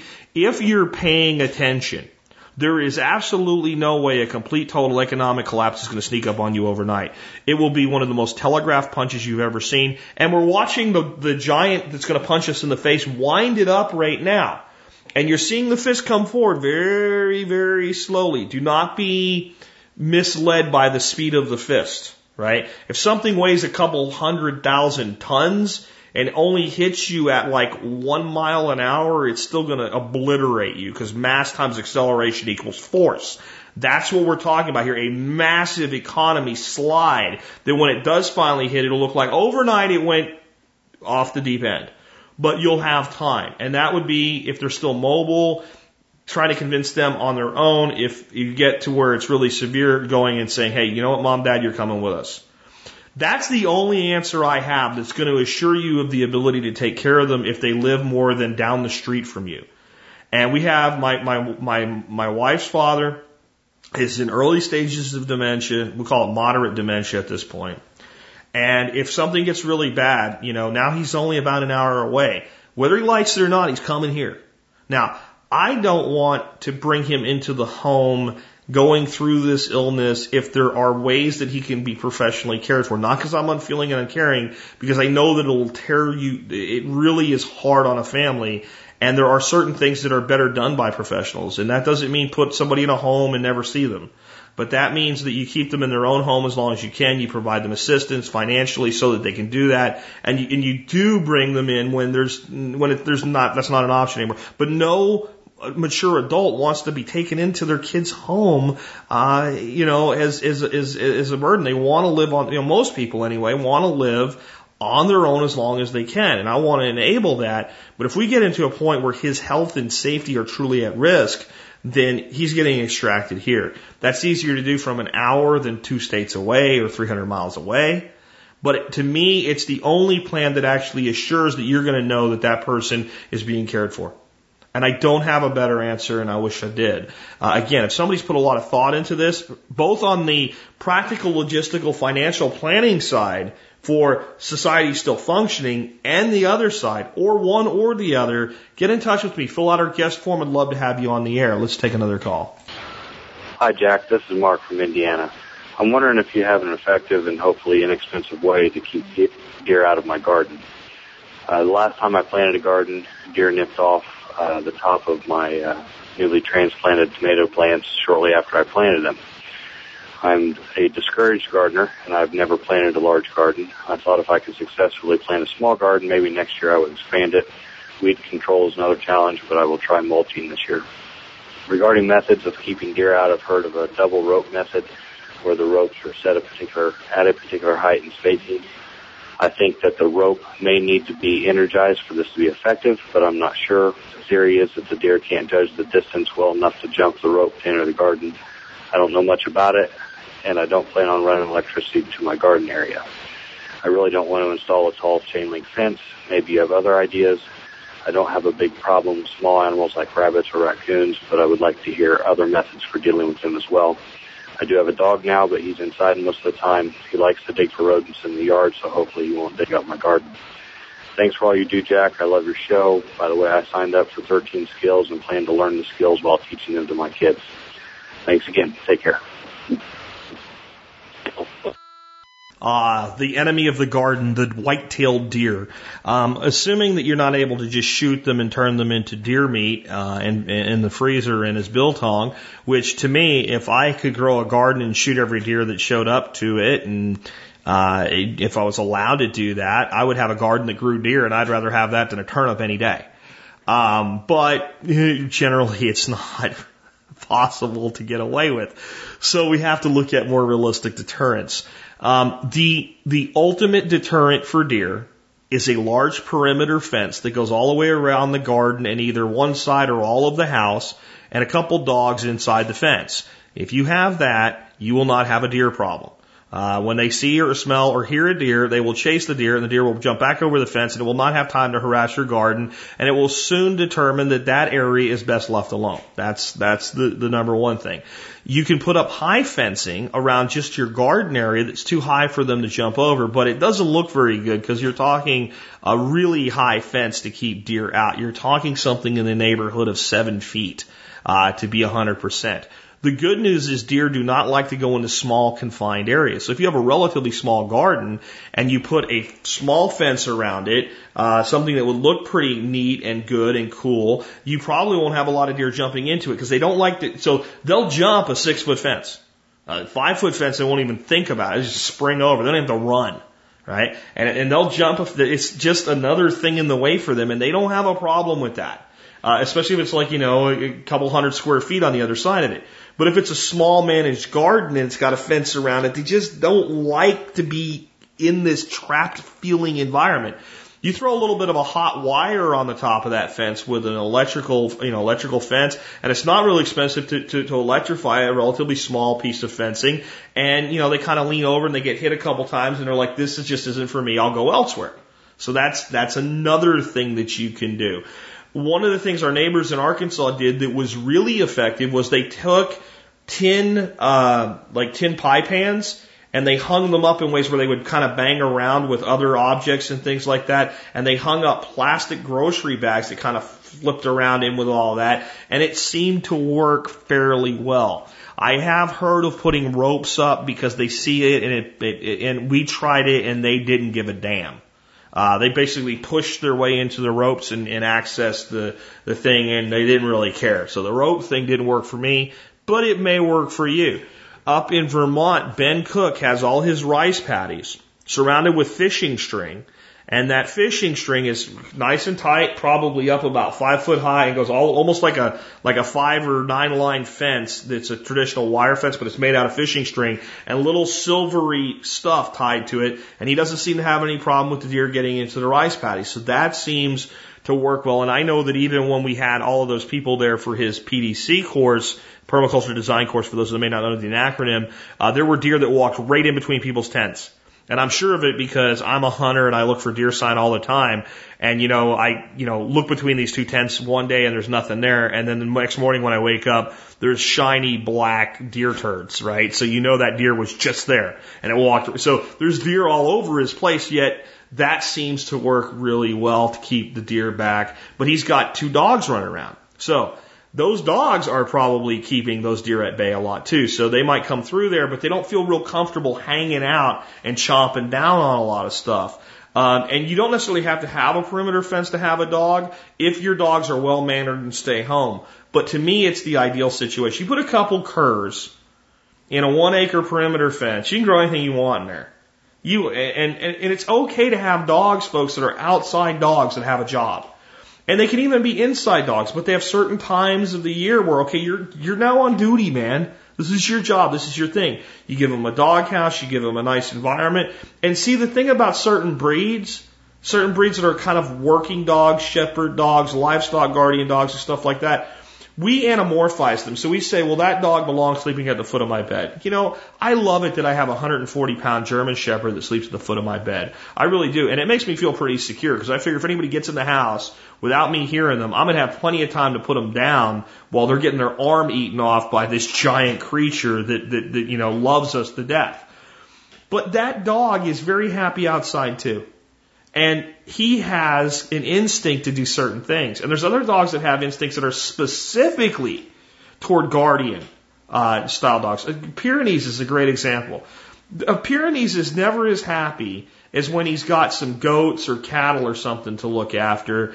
Uh, I, I've seen some cattle operations in Texas using these Pyrenees dogs, uh, especially to protect the calves during calving season and things like that from the coyotes. And you you see this you know big herd of of, of cattle and there's, you know, a couple clumps of trees so they have some shade. It's this big old white dog just laying under the trees. And when you come near that fence, that dog is like, I will beat your ass if you come inside this fence. Don't, I will tear you in half.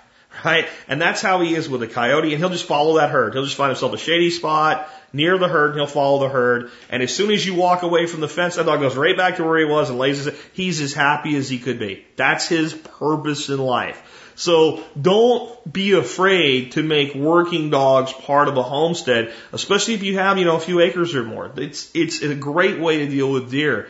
Um, there's a lot of deer repellents and all. I've never found them to work that well. Um, I, I'll tell you what might work is if you got yourself like one of those fully automatic airsoft guns and spent a couple nights camping out with your garden and just lighting those suckers up every time they got near the place, you know, it, that might work, but it seems like very uh, labor intensive. And, you know, then the next deer that comes along that hasn't been taught that that's a bad area, it won't work. I would go with either perimeter fencing and a dog or sh- sh- you know small area fencing. If you have a big garden, you might even break it into two or three paddocks style cross fenced to create that confined feeling. Throw a little electrical wire up around the top of it and maybe the bottom as well, so that anything that approaches it gets a shock, and that should be your best bet. Let's take another call. Hey, Jack, this is uh, Sean here in Connecticut, and uh, I'm actually not too far from Newtown, Connecticut. But anyways, on the gun control issue, question for you. Do you think that there should be a line drawn in terms of what a uh, an individual um, should be able to own in terms of uh, weapons? And if so, where where should that line be? And then if you do think that there's a line that should we use the resources of the state to step in and make sure that nobody is crossing that line? Um, so yeah, uh, I've listened to your stuff, but I'm not sure if you if you think that there is a line. You know, should a, should an individual be able to own a, a rocket propelled grenade, or if they can afford it, should they be able to buy a uh, you know an armored vehicle tank or a Blackhawk helicopter? You know, so where should that line be, or should there be no line and people should be able to buy whatever they can afford? All right, let me know, man. Thanks. Thanks. Okay, that's a question that can either be a reasonable question, which is the way it was just asked, or it's just a stupid libtard question when somebody's like, well, so you should have chemical nuclear weapons then? It's just dumbasses ask it that way. This guy didn't ask it that way, so I'll, I'll answer it. My belief is the answer is yes, and we already do this. We already do this, and I think we already have the line too far in the wrong direction. In other words, right now, yes, you can own a fully automatic weapon, a fully automatic machine gun. Uh, our troops carry fully automatic weapons as a standard issued arm. They don't need any additional thing past the general rules of engagement to deploy it. So to me, it completely and 100% qualifies under the constitutional definition of arms. And let's look at what arms meant to our forefathers uh, our forefathers included cannons, right? So, you know, you hear a lot about the War of 1812 uh, from time to time in historical uh, referencing, but you don't hear much about the attack on Washington other than the British burned Washington. You don't hear what eventually had them leave the city. It was citizens that had all these cannons that were sitting up on top of the hills around Washington uh, that were left over from the Civil War that they took back to their residence and kept as personal arms that started raining cannonballs and grape shot down on them and repelled the British uh, from Washington eventually, along with help by the you know uh, traditional military forces, along with the militia. So uh, in traditional uh, stances, something like a cannon. Now here's the thing: you mentioned. Uh, let's start with a cannon. If you want a cannon, you can go buy a cannon right now. Now, can you get a howitzer and the ammo to go for, you know, a, a 105 howitzer? No, but if you want to get a cannon that's anything equivalent to, you know, the front stuffing loading cannon like they had in the Civil War, you go get one right now. You mentioned uh, armored personnel carriers, tanks, uh, Black Hawk helicopters. You can own all of that right now. It's the armament that's restricted. So you can go get a Black Hawk helicopter, but you ain't putting a couple 20 millimeter machine guns on both sides of it and turn it into a gunship. But you can get a Black Hawk helicopter if you can afford it and you know how to fly it. Uh, a lot of the U.S. military armored stuff is when it's decommissioned, it's it's basically junked. It's not sold into the private sector. But a lot of the old, like the Russian armored vehicles right now, you can go buy one. We just had a conversation on the uh, TSP Zello channel about this. And if you haven't gotten on Zello, consider getting on Zello. Check us out. Uh, it's a great group of guys you can talk to each other. It's kind of like a radio network that you use your smartphone or computer with a, a microphone for. Uh, you can find more information at the site. But yeah, you can buy a, you know, a, an armored track vehicle if you want to. A lot of people own them and bring them out for military historical days and things like that. Where is the line? Okay, to me, when people say, well, can I have an RPG? Would it be okay for civilians to possess uh, a rocket pro- propelled grenade? To me, that's actually in a gray area. It's in a gray area. Um, a criminal that can get their hands on it is going to do it anyway, and we haven't had a lot of convenience stores held up with rocket propelled grenades. But you're talking about a, a, a true weapon of mass destruction, an explosive uh, thing here. Now we're talking about even, even so much the weapons platform, but the explosives themselves, which are regulated differently than firearms. We're talking about, you know, this, you know, can the average person go out and get a case of dynamite? And, and the answer is no. And as dynamite arms, I don't really think so. It can be used as a weapon, but it's an explosive. So we're talking about an explosive charge there. So that's, that's starting to get past my line. Do I think that people should be able to possess chemical weapons? No. Do I think people should be able to possess biological and nuclear weapons? No right? Does that mean that some terrorist group won't do it anyway? No, but you got to use a little bit of common sense here. But to me, if it's a standard issue item to our military, which the AR-15 is the civilian sporting equivalent to the U.S. military's M4 or M16 platform. There, the military version has selective fire and go to three round bursts, or the older M16s, the A1s, can go to full automatic. We should be able to carry at least that. We should be able to carry at least that, and we are already one level down. Do I think that the state should be used to enforce the laws of the state? It already is. See, this is a non-starter argument when people bring it up. Is there any limit? Yes. It's already been established and it's already more oppressive than it should be. How far should we go to the other side?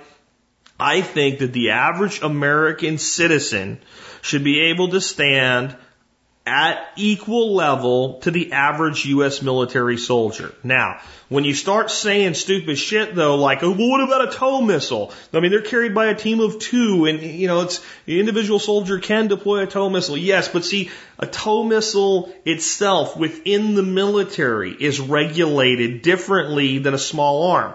When you join the military, if you're a barber, you get an M16 or today an M4, okay? You don't get a tow missile.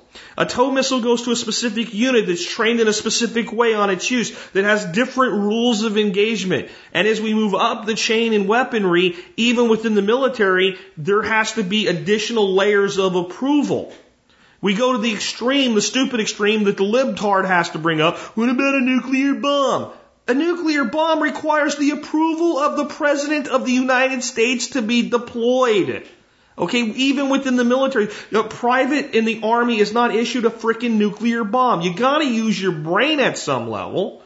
But as far as the state enforcing it, any law is going to be enforced by the state. It doesn't matter if it's a law pertaining to explosives or a law pertaining to the fact that I can't put cyanide into chicken soup and call it chicken soup and not list cyanide as an ingredient and feed it to you and kill you. So that already exists. So is there a limit? Yes. Where is the line? We can debate that, but the line has already been pushed too far in the wrong direction.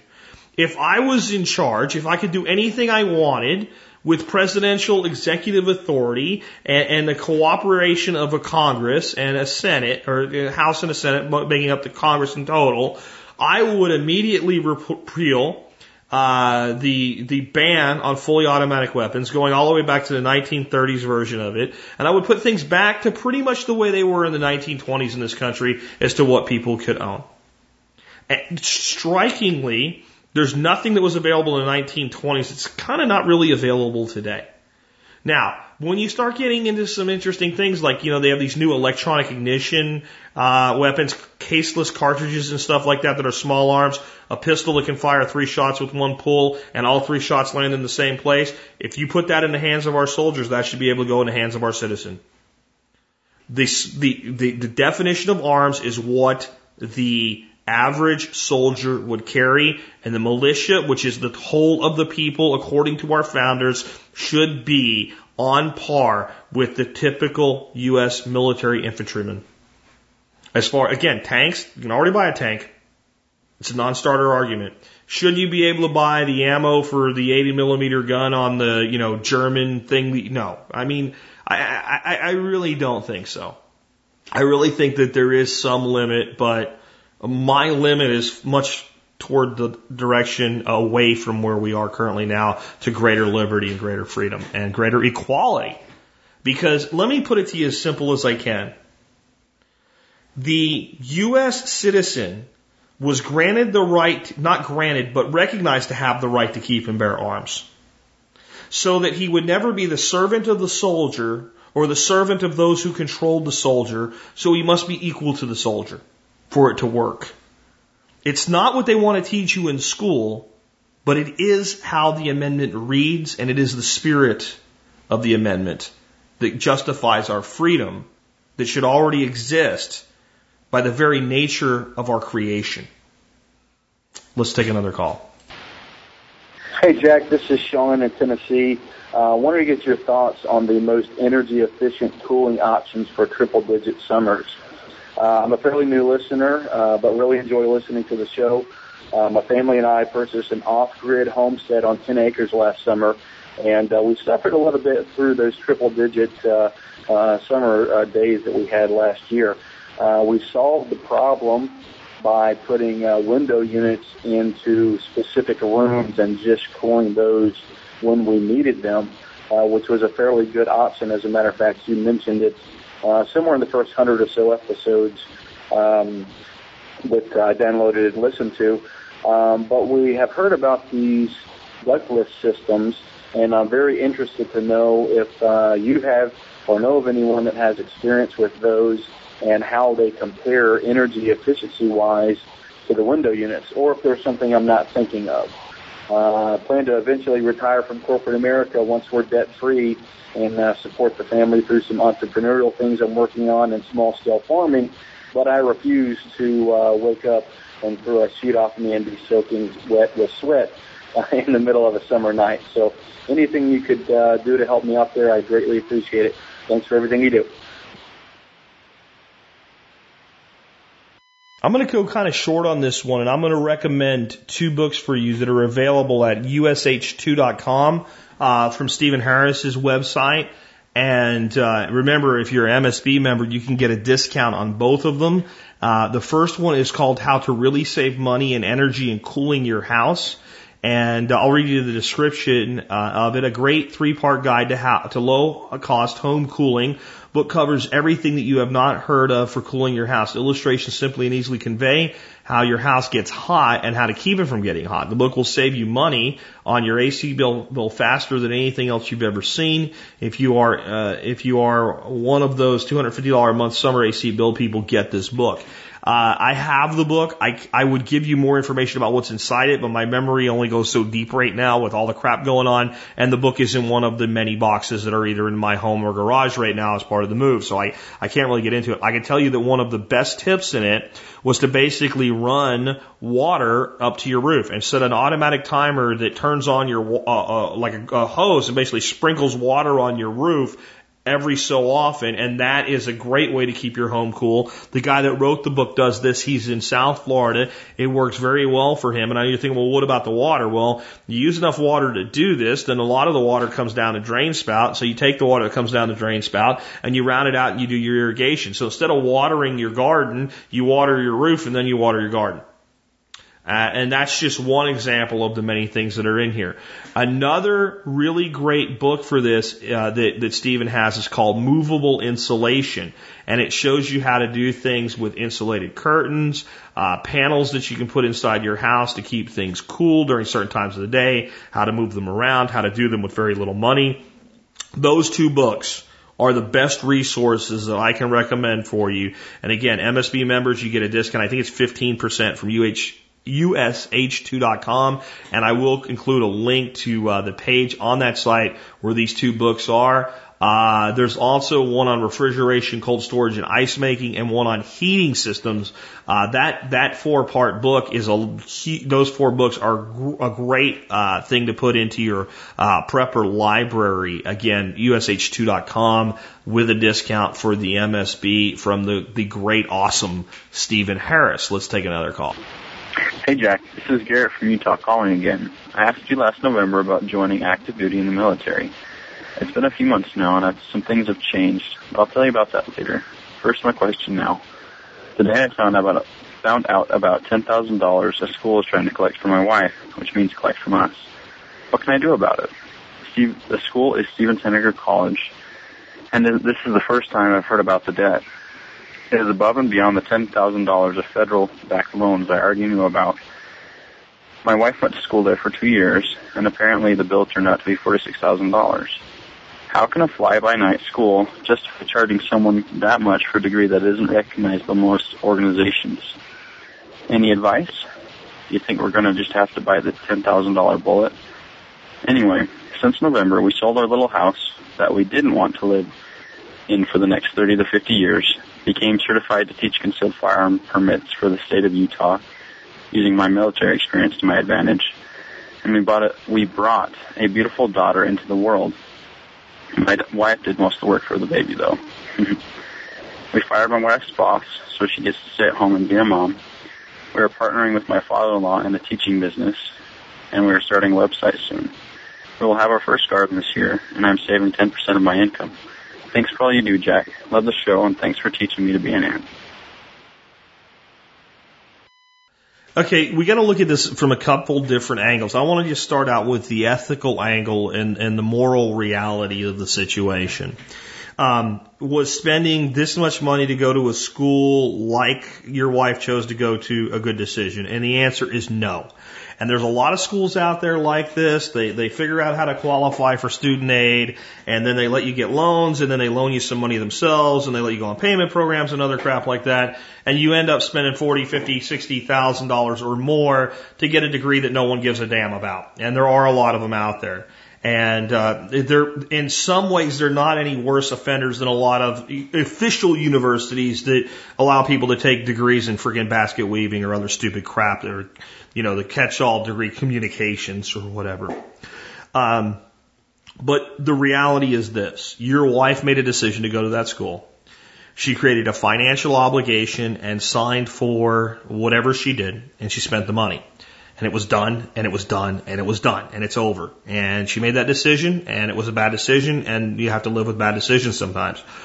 When you married her, you took into uh, your your life, your wife, with all the good and all the bad and the past and the future together, and two became one. And I believe that. And uh, I don't have a lot of the religious components that a lot of people add into that. I have my own beliefs about marriage, and but I believe when you make that commitment to another person to spend the rest of your life with them, you've made that commitment. You've done it both legally and you've done it spiritually. And that means that her debts are part of her, and just like you would take care of her if she got sick and you had to spend $10,000 to make her well, you have to take care of the debt that she brought with her especially a debt on education. It's not like she has a debt from a gambling problem that you didn't know about that's still going on.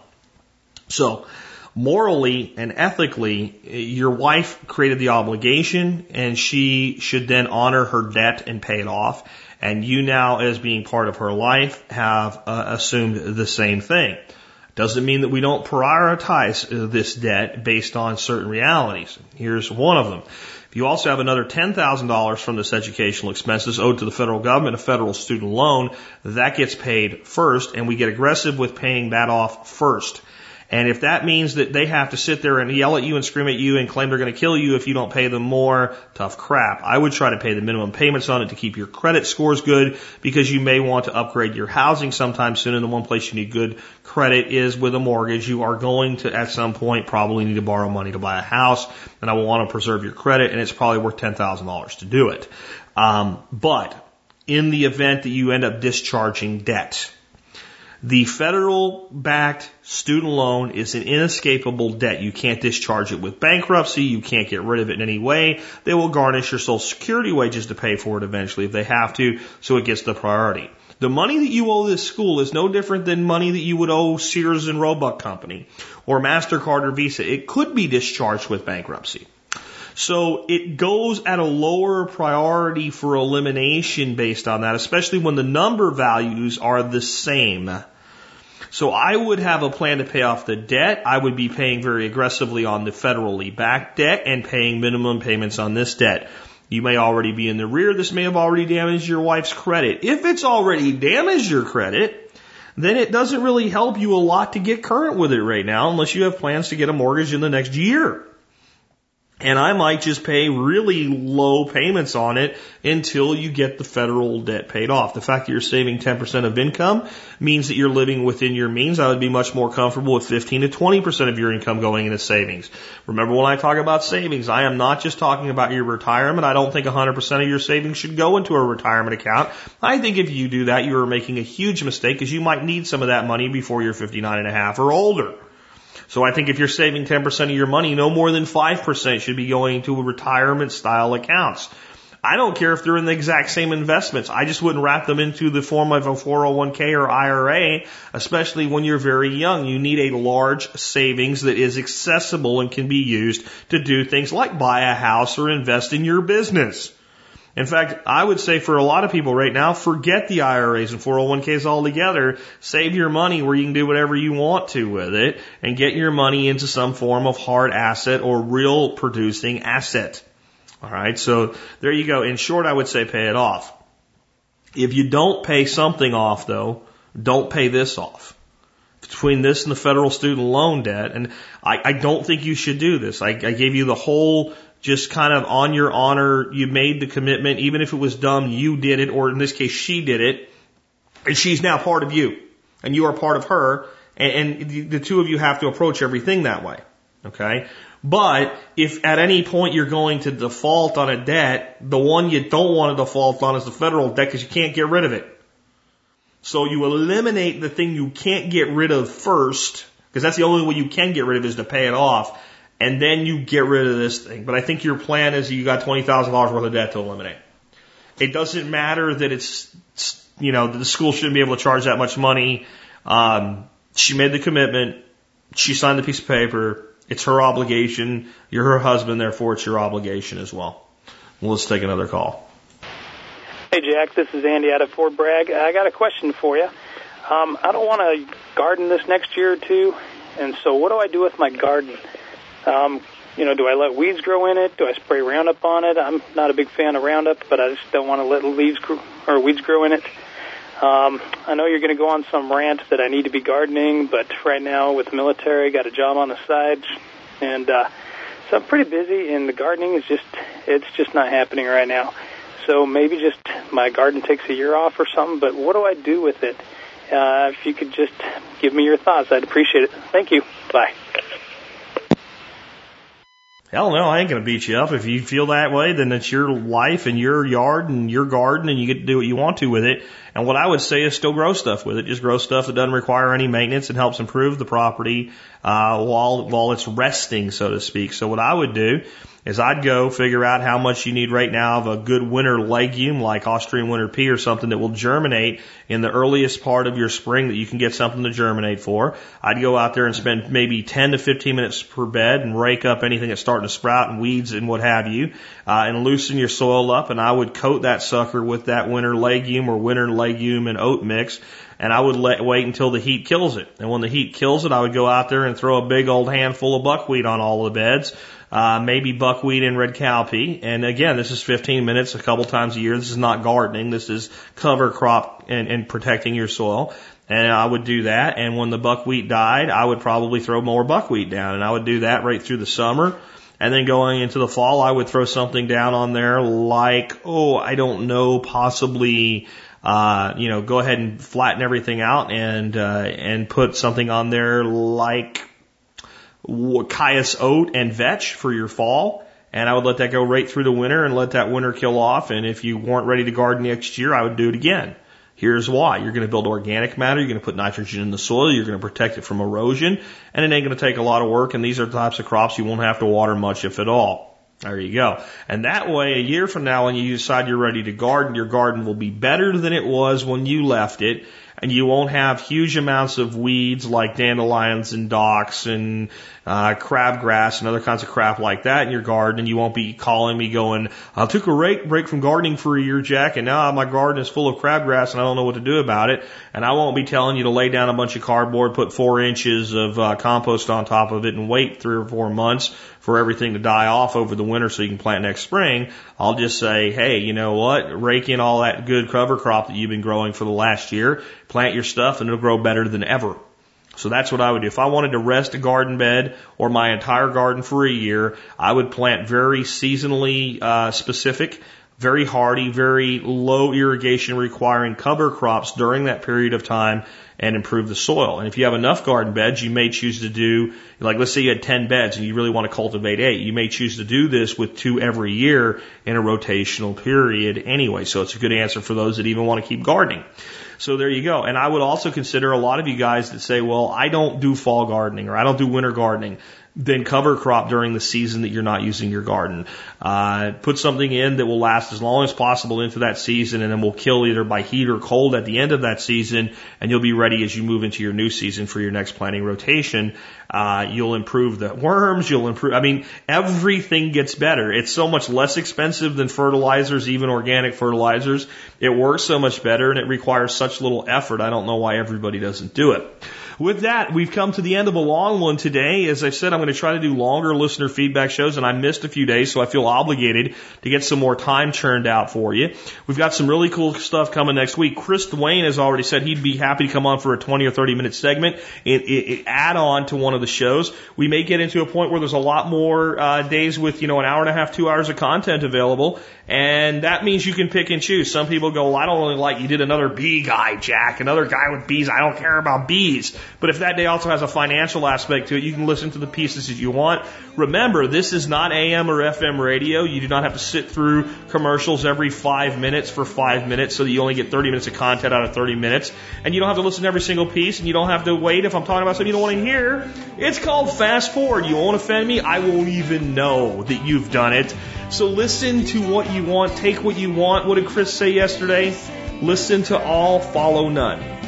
And that's what I want for you guys. I want you building leadership in your own lives. Remember what I said yesterday. Leadership failure in America, the number one place that we've had a failure of leadership in this nation is at the individual level. It's not the politicians, it's not the corporate entities, it's the individual that's failed to lead in their own life. Be a leader in your life. Be a leader for your family. Be a leader in your community. And by God, keep on living that better life. And with that, this has been Jack Spirko with another episode of the Survival Podcast.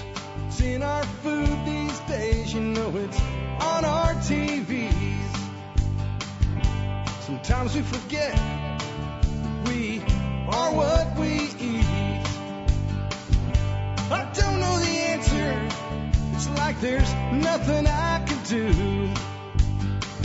It's the price we pay, I guess, when we follow all the rules. There's a better way to do this. Let me show you a better way.